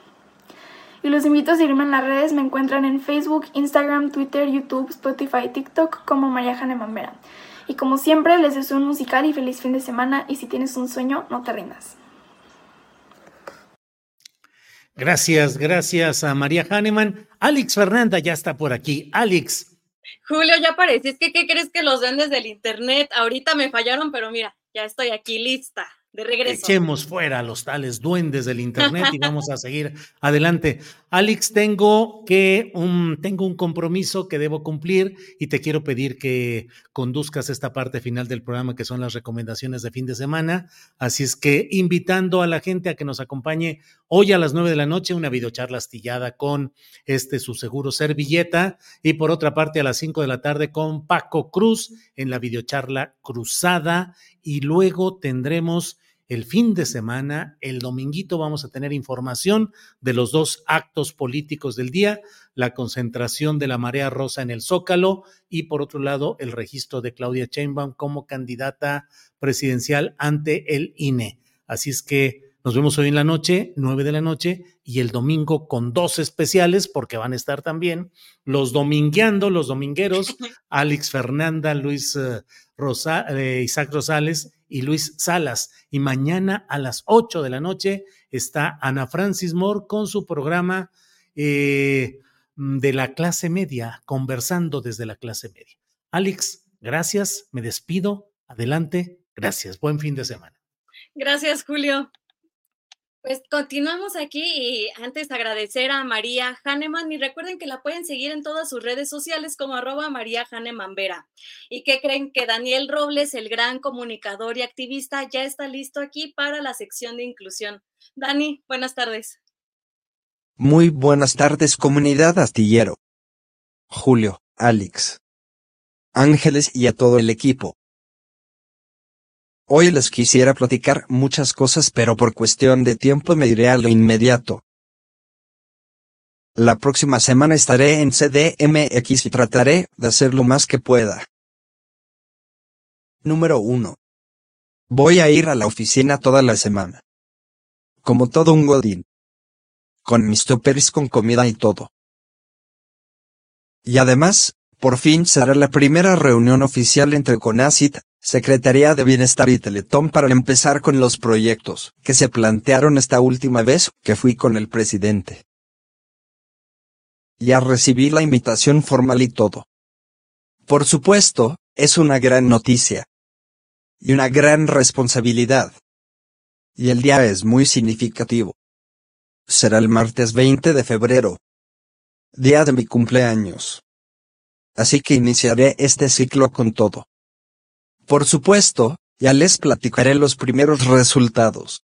Por otra parte, tengo una invitación a la Cámara de Diputados a una conferencia sobre comunicación alternativa y aumentativa. Y aquí tengo que hacer hincapié. Voy a hacer todo lo que esté a mi alcance para que la comunicación alternativa y aumentativa sea conocida a nivel nacional. Entiendo que para muchas personas esto no tenga sentido porque no lo necesitan pero créanme que hay una cantidad importante de personas de todas las edades, que agradecerían conocer esta herramienta de comunicación. He recibido cientos de mensajes pidiendo ayuda o asesoría para saber cómo funciona mi sistema de comunicación. Aquí les comparto una pequeña muestra. Mi mamá sufrió un accidente automovilístico hace 24 años, y no ha vuelto a hablar bien. Está en silla de ruedas. Pero creo que su mayor frustración es que no puede platicar con nosotros. Cuando te vi sentí una esperanza de que ella vuelva a hablar con el apoyo de algún aparato. Mi muchacha tiene 25 años, y la hemos llevado a lugares donde siempre en su mayoría hemos salido decepcionados de sus respuestas. De que no tiene remedio ni esperanza. Pero ahora que te veo, yo tenía en mí que ella puede darse a comunicar. ¿Cómo puedo yo hacer para que ustedes me enseñen a comunicarme más ampliamente con mi hija? Se los voy a agradecer todo lo que resta de mi vida. Con dinero no, ya que soy muy pobre y bastante grande de edad. Tengo 69 años. Vivo en Cárdenas, Tabasco. Tengo un amigo con un familiar. Su madre con daño cerebral. Le comenté de ti y de la herramienta de voz sintetizada en tu celular. ¿Podrías apoyarnos con información para la posibilidad de emplearlo en la madre de mi amigo? Tengo una pequeña con parálisis cerebral. Di tu mensaje al presidente y me gustaría saber más sobre la aplicación para poder comunicarme con mi hija.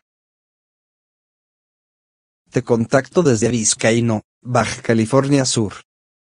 Soy docente de UNCAM. Atiendo nivel secundaria. Mi alumno Israel tiene problemas para comunicarse ya que tiene diagnóstico de parálisis cerebral. Su mayor sueño es poder comunicarse verbalmente. ¿Ven que para muchísimas personas y familias es importante? Y me pregunto por qué no se conoce en todo el país. Por eso también, ya aprovechando, intentaré ingresar de nuevo a la mañanera. Ya estoy planeando mi choro y estrategias para plantearle al presidente. También, voy a conocer por fin el aeropuerto Felipe Ángeles. Y veré qué tan accesibles son sus instalaciones. Si me da tiempo, voy a organizar una reunión de cumpleaños con mis amigos de allá. Porfa recomienden lugares accesibles para silla de ruedas. Y bueno, Como podrán darse cuenta tengo agenda llena y estos días estamos trabajando en el material que vamos a presentar ante las autoridades con las que nos vamos a reunir. Echen buena vibra. Y hasta aquí mi choro mareador de precumpleaños. Y muchas gracias por acompañarme en las buenas y en las malas. Hasta la próxima.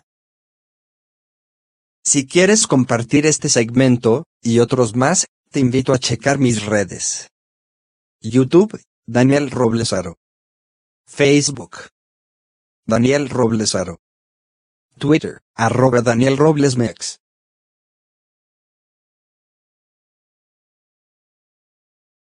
Muchas gracias, Dani, por este, por este comentario con inclusión. Y vas a tener una semana bien pesada. Mira, aquí en los comentarios, en lo que se conecta Jesús Taylor, pues vamos comentando. Víctor Hugo te dice feliz cumpleaños, Daniel. Eh, Álgebra dice, Daniel, que tengas una excelente celebración de cumpleaños. Eh, por aquí también había visto uno. Ah, Gerardo Ríos. Todo éxito, Daniel. Eh, por aquí, Pepe Hernández nos manda un like. Recuerden dejar el like, el like. Ya se está conectando aquí Jesús Taylor. Y si ya está listo, comenzamos. Pues a ver si ya estoy listo. ¿Se escucha? Se, escucha muy bien, mira. Te agarré, te, te agarré infragante ahí, Jesús. Aquí, miren, eh, moviendo todo. Oye, Alex, pues ya estamos listos. Una disculpa por esta premura de la conexión que luego a veces no funciona bien. Pero ya estamos Los duendes del internet nos fallan a veces a todos. Así es esto. Son.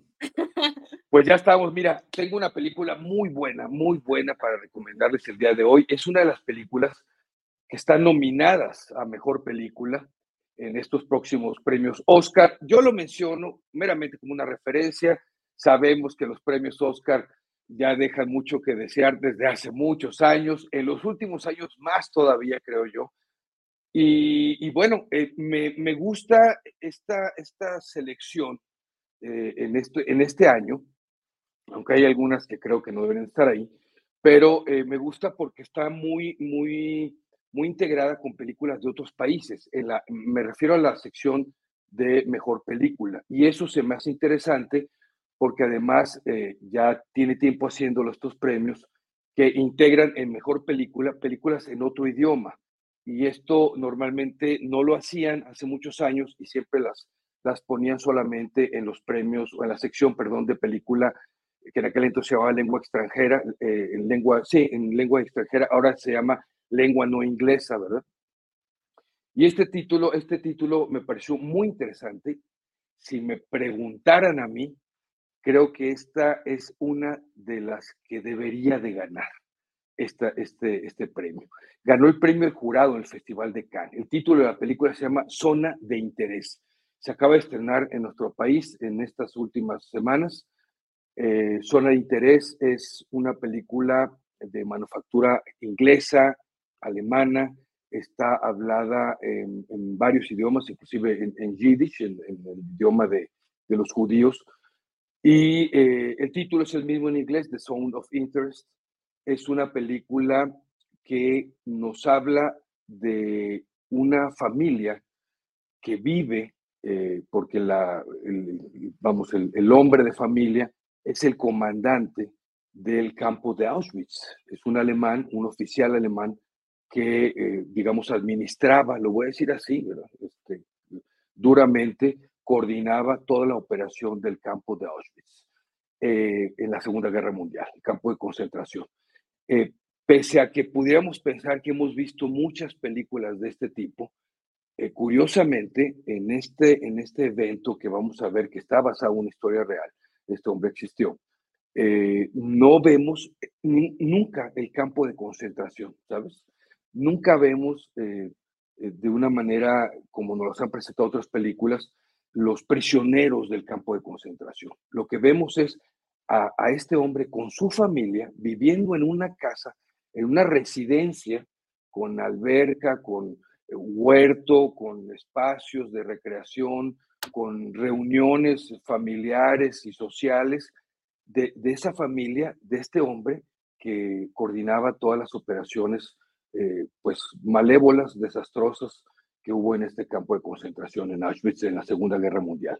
Es una película que, que muestra un terror, una sensación de terror sin mostrarnos el terror, que nos habla de, de a qué grado puede llegar una mente de maldad y, y nos, nos, nos pone los, los emociones a flor de piel sin mostrarnos nada de lo que sucede en el campo de concentración.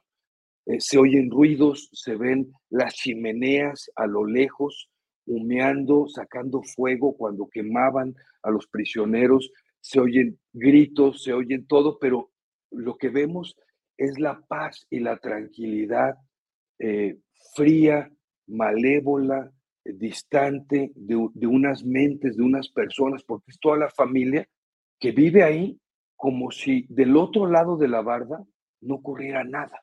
¿Sabes? Esa, e, este, esta sociopatía de la que somos capaces los seres humanos de no inmutarnos ante la brutalidad, ante el odio, ante tantas cosas y parecer que no sucede nada, hacer de cuenta que no sucede nada. Ese terror es impresionante el que uno vive cuando ve la película. Es una película, me parece, muy, muy bien hecha, muy buena. Tiene unas cuestiones técnicas también en cuestión de fotografía muy bien hechas.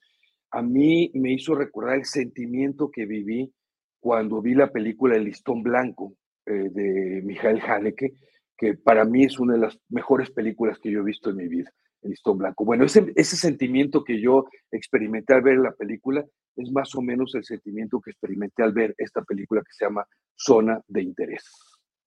¿Esta película, Jesús, está en todos los cines o solamente va a estar en algunos? Porque fíjate que la, la vi, sí. creo, en la cineteca, vi que la estaban sí. anunciando, lo vi en Twitter, bueno, ahora X, pero algunas veces eh, por donde vivo no llegan a poner ciertas películas como eh, que esto, eh, la otra vez también recomendaste una que justamente también va al Oscar, que es coreana, y esta vez sí la, sí la pusieron pero a, sí. a, veces que no la ponen. ¿Dónde va a estar? Eh, fíjate, fíjate que afortunadamente, como son de las nominadas a mejor película, están haciendo uh -huh. bien los cines de sí ponerlas en todas sus salas.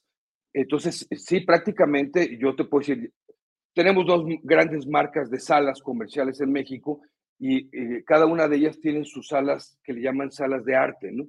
Y nada más de repente por ahí las ponen. Pero en este caso, yo ya la había anunciada en muchas salas que normalmente no veríamos este tipo de películas, que son, digamos, películas no comerciales, películas sobre todo extranjeras, no comerciales. Entonces, en esta ocasión, de hecho, yo la fui a ver en un centro comercial muy, muy saturado, que normalmente no vería este tipo de películas, la fui a ver ahí esta semana y, y bueno, ah, qué bueno, qué bueno que sí esté en muchas más salas por ser Mira, nominada, ¿verdad? Te voy, a, te voy a leer aquí los comentarios. Nos dice, excelentes las recomendaciones de Jesús Taylor, siempre son una garantía. Aquí nuestra querida Pat MC nos dice, ay, a Jesús le gustan películas y series muy intensas. Y si se escucha que esta que recomiendas, pues está muy, está muy fuerte. Sí, la verdad es que sí tengo muchas ganas eh, de verla. Y mira, Jesús, Fíjate, eh, antes de que te pregunte por tus redes sociales y por agradecerte esta gran recomendación que acabas de hacer, te propongo que hagamos un ejercicio rápido acerca de las películas que van a estar eh, nominadas al Oscars. ¿Qué te parece si te hago, te voy a hacer seis preguntas y tú a me ver. dices lo primero que se te haga la, que se te venga a la mente? Pero mira, le quiero decir a la audiencia que esto no lo tenemos planeado. Jesús no sabe qué le voy a preguntar. Nada más déjame ver, nada más déjame ver qué eh, la, mi lista, porque se me olvidan todas, aquí ya tengo mi lista de las 10 nominadas a Mejor Película. A ver, pues ahí va, ¿eh? Venga. Em empezamos. ¿Quién crees, o sea, tú y a tu parecer, ¿eh? que va a ganar para Mejor Actriz? Híjole.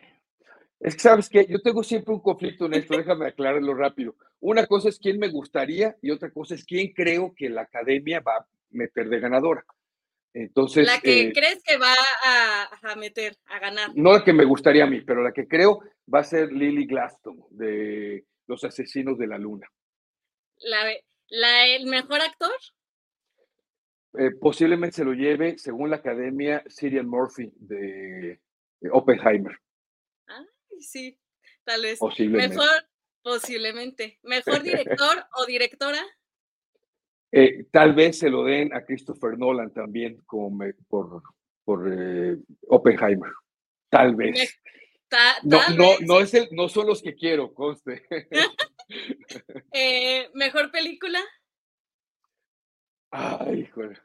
Conociendo la academia, es que yo podría pensar que se la podría llevar pobres criaturas, pero tengo muchas dudas de que la academia quiera realmente a Yorgos Lántimos. Yo siempre he dicho que no lo quieren mucho, entonces no lo premian lo suficiente.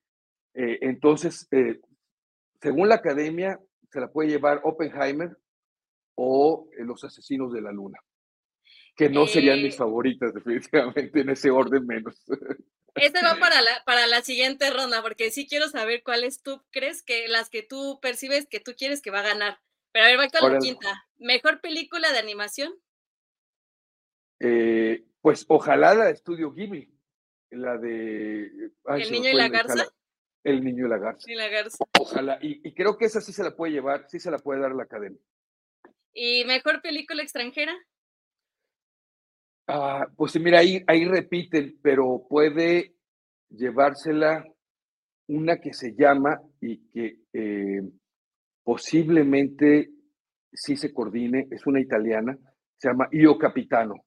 El capitán se llama. Io Capitano en italiano, el capitán. Y mira, Jesús, vamos a hacer rápido una segunda, segunda vuelta eh, antes de agradecerte y preguntarte por tus redes sociales. Jesús Taylor, ¿qué le gustaría que ganara como mejor actriz? Eh, Emma Stone, sí, definitivamente. Sí. Eh, ¿Mejor actor? Híjole, no sé, fíjate. Yo creo que hace muy buen personaje DiCaprio. No sé, tal vez, tal vez él, sí, eh, posiblemente. Tengo, tengo dudas ahí todavía. A ver, ¿qué, qué, quiénes otros están nominados? ¿Tienes la lista ahí? De los nominados. estaba, estaba, esperando a que me sacaras así, mira. Bueno, no, Pero mira, es que si no quieres, tengo la vamos lista pasando completa. a la siguiente, mejor director. Ay, jola, pues yo se la daría a Yorgos Lántimos. De la película. Pobres criaturas. Pobres criaturas. ¿Mejor película? Eh, mira, tengo dos eh, que estarían en primer lugar. Una es precisamente esta de zona de interés y la otra es posiblemente la de eh, anatomía de una caída. Mejor película. Y también, de y también pobres criaturas. Serían mis tres. Pobres criaturas, anatomía de una caída y zona de interés. No necesariamente en ese orden pero sí, sí, serían esas. esas son las que te gustan. Ajá. Sí. Eh, a ver, va la de película de animación. La, la estudio Ghibli, sí, sí, sí, El Niño y la Garza, definitivamente. Y está preciosa, si no la han visto, está preciosa. Y todavía está en la cineteca, ¿verdad? Vi que sigue Sí. anunciada. Sí, sí, Sí, por ahí la vi. Y finalmente, película extranjera. Eh, ay, jola.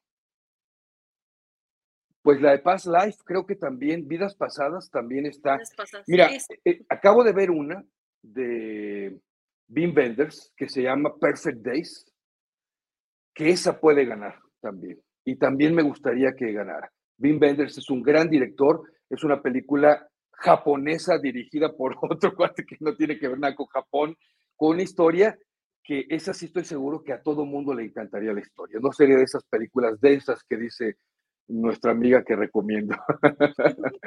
Se llama Perfect Days. La, la- ya está en México, por cierto, ya está en cines, la pueden ir a ver.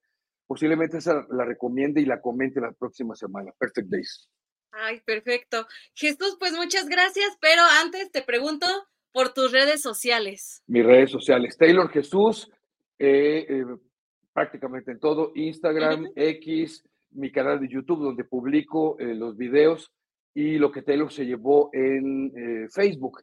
Mañana publico un video donde hago dos recomendaciones de Netflix y de Prime Video en el mismo video para aquellos que todavía no quieren ir al cine o no están interesados en el cine puedan ver algo en casa. Jesús, pues muchísimas gracias y, y, el 10 de marzo vamos a, vamos a ver si ganaron las que dijiste y también las que te gustarían. Bueno, Entonces, y si no seguimos aumentando la lista. Sí, y ya la voy a anotar para la siguiente y te voy a decir, mira, sí ganó, sí ganó y no ganó. Bueno. Jesús, pues muchísimas gracias. Un abrazo, cuídense mucho, gracias. Hasta luego. Bien, pues no se vayan porque finalmente llega Aldo Sánchez, el gran curador. Aldo Sánchez nos trae las mejores recomendaciones en museos y galerías. Aldo, buenas tardes. Excelente viernes, queridos Julio y Alex. Eh, estas recomendaciones eh, de este viernes, pues me da mucho gusto porque una, se trata de una exposición de uno de los artistas con más proyección internacional, que es Gabriel Orozco, y la otra es una pieza, una videoinstalación de una artista que conozco su trabajo desde hace más de una década, que es Tania Candiani. Entonces, bueno, pues empezamos con Gabriel Orozco, que presenta una exposición que se inauguró la semana pasada en, eh, en la Galería Curimansuto, eh, en el marco de la feria, de las ferias eh, que hubo eh, de arte en la Ciudad de México. Y esta exposición pues presenta trabajo reciente de, Gabriel Orozco, que es pues escultura, dibujo y pintura. Entonces, dentro de la parte de dibujo podemos encontrar em, unas eh, libretas de apuntes muy interesantes que él empezó a elaborar en, Tokio eh, durante la pandemia y des, eh, donde se fue a, a, vivir durante un tiempo. Y Después esas, esas libretas de apuntes pues continuaron su vida en, otras dos ciudades, en Acapulco y en la Ciudad de México.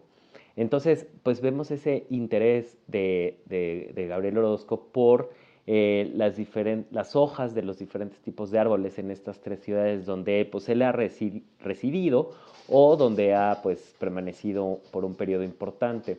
Em, y las esculturas que vemos que son de piedra caliza, pues es, em, son también significativas para su trabajo, para sus investigaciones, porque pues esa, esa piedra caliza em, empezó a trabajarla en Bali, donde se fue a vivir con su familia durante un tiempo, interesado en este material, porque además la piedra caliza es, es el, la piedra con la que se hacen los templos. Eh, en Bali, ¿no? Entonces, eh, bueno, pues la exposición eh, resulta muy, pues muy armónica, muy poética, muy interesante. Las pinturas que están hechas con esta técnica antigua que es el temple, ¿no?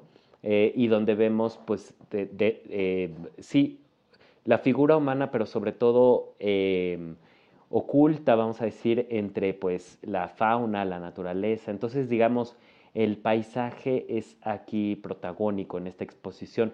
La Galería Curimansuto está en la calle Gobernador Rafael Rebollar número 94, en la San Miguel Chapultepec, y está abierta eh, de martes a de martes a jueves, de 6 de la tarde, em, de 11 de la mañana, perdón, a 6 de la tarde, y los eh, viernes y sábados de 11 de la mañana a 4 de la tarde.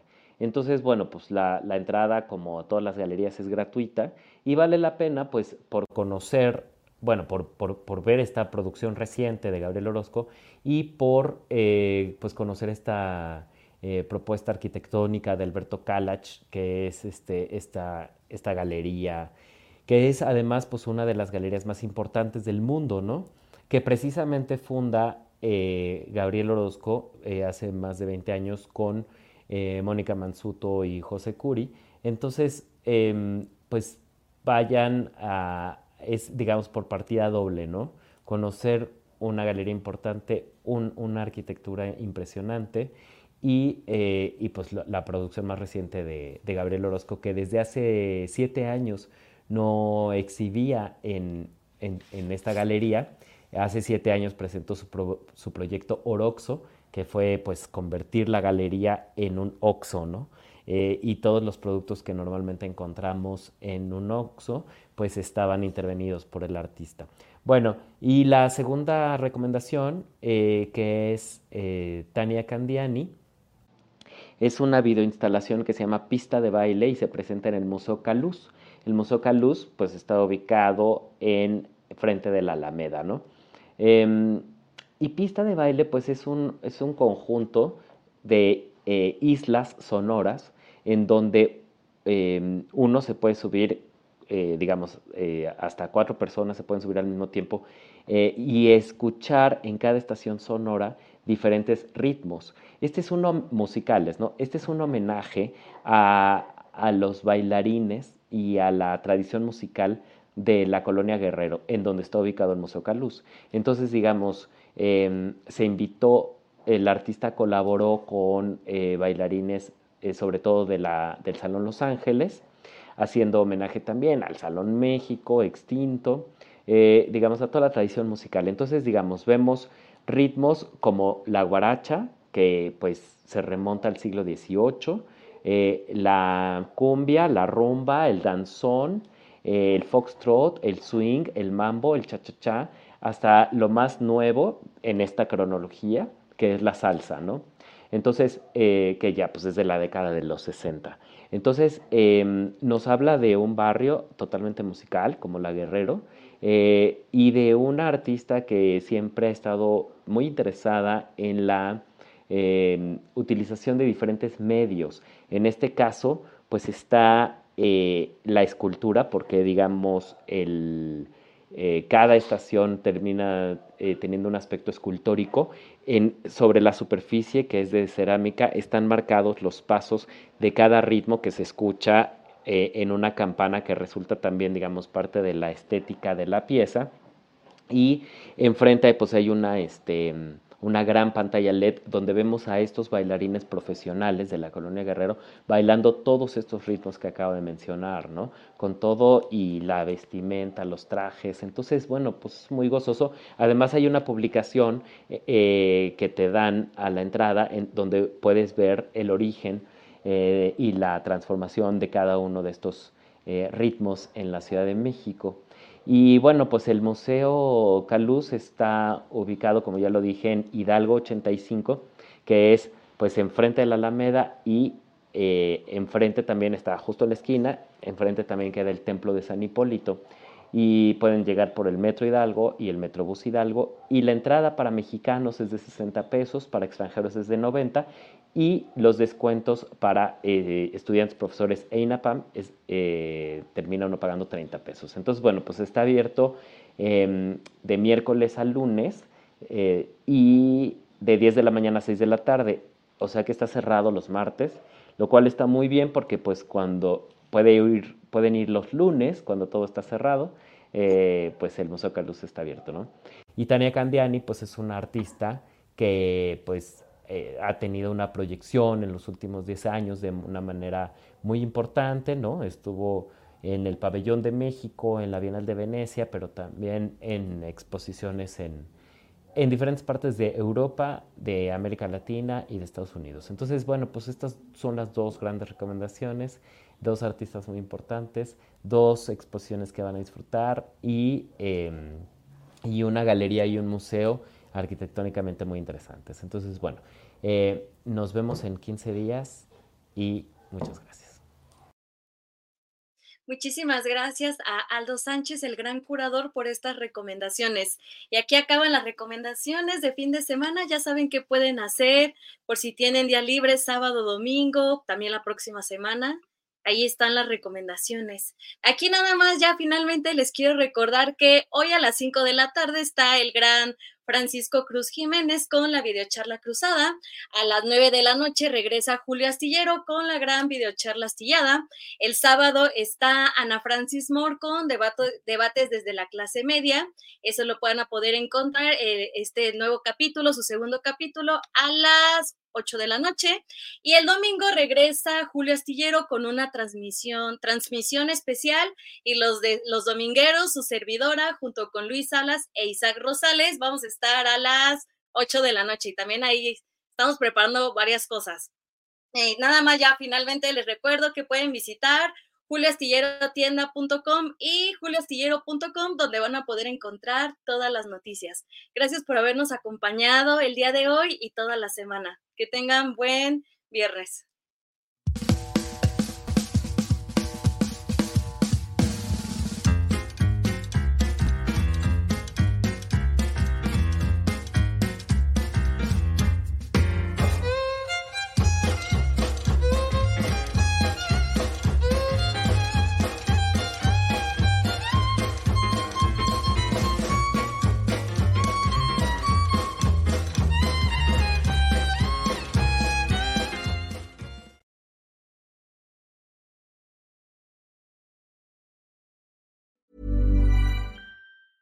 Tired of ads barging into your favorite news podcasts? Good news. Ad-free listening is available on Amazon Music for all the music plus top podcasts included with your Prime membership. Stay up to date on everything newsworthy by downloading the Amazon Music app for free or go to amazon.com slash news ad free. That's amazon.com slash news ad free to catch up on the latest episodes without the ads. ¿No te encantaría tener 100 dólares extra en tu bolsillo? Haz que un experto bilingüe de TurboTax declare tus impuestos para el 31 de marzo y obtén 100 dólares de vuelta al instante. Porque no importa cuáles hayan sido tus logros del año pasado, TurboTax hace que cuenten. Obtén 100 dólares de vuelta y tus impuestos con 100% de precisión, solo con Intuit TurboTax. Debes declarar para el 31 de marzo. Crédito solo aplicable al costo de la presentación federal con TurboTax Full Service. Oferta sujeta a cambios o cancelación en cualquier momento. Para que te enteres del próximo noticiero, suscríbete y dale follow en Apple, Spotify, Amazon Music, Google o donde sea que escuches podcast. Te invitamos a visitar nuestra página julioastillero.com.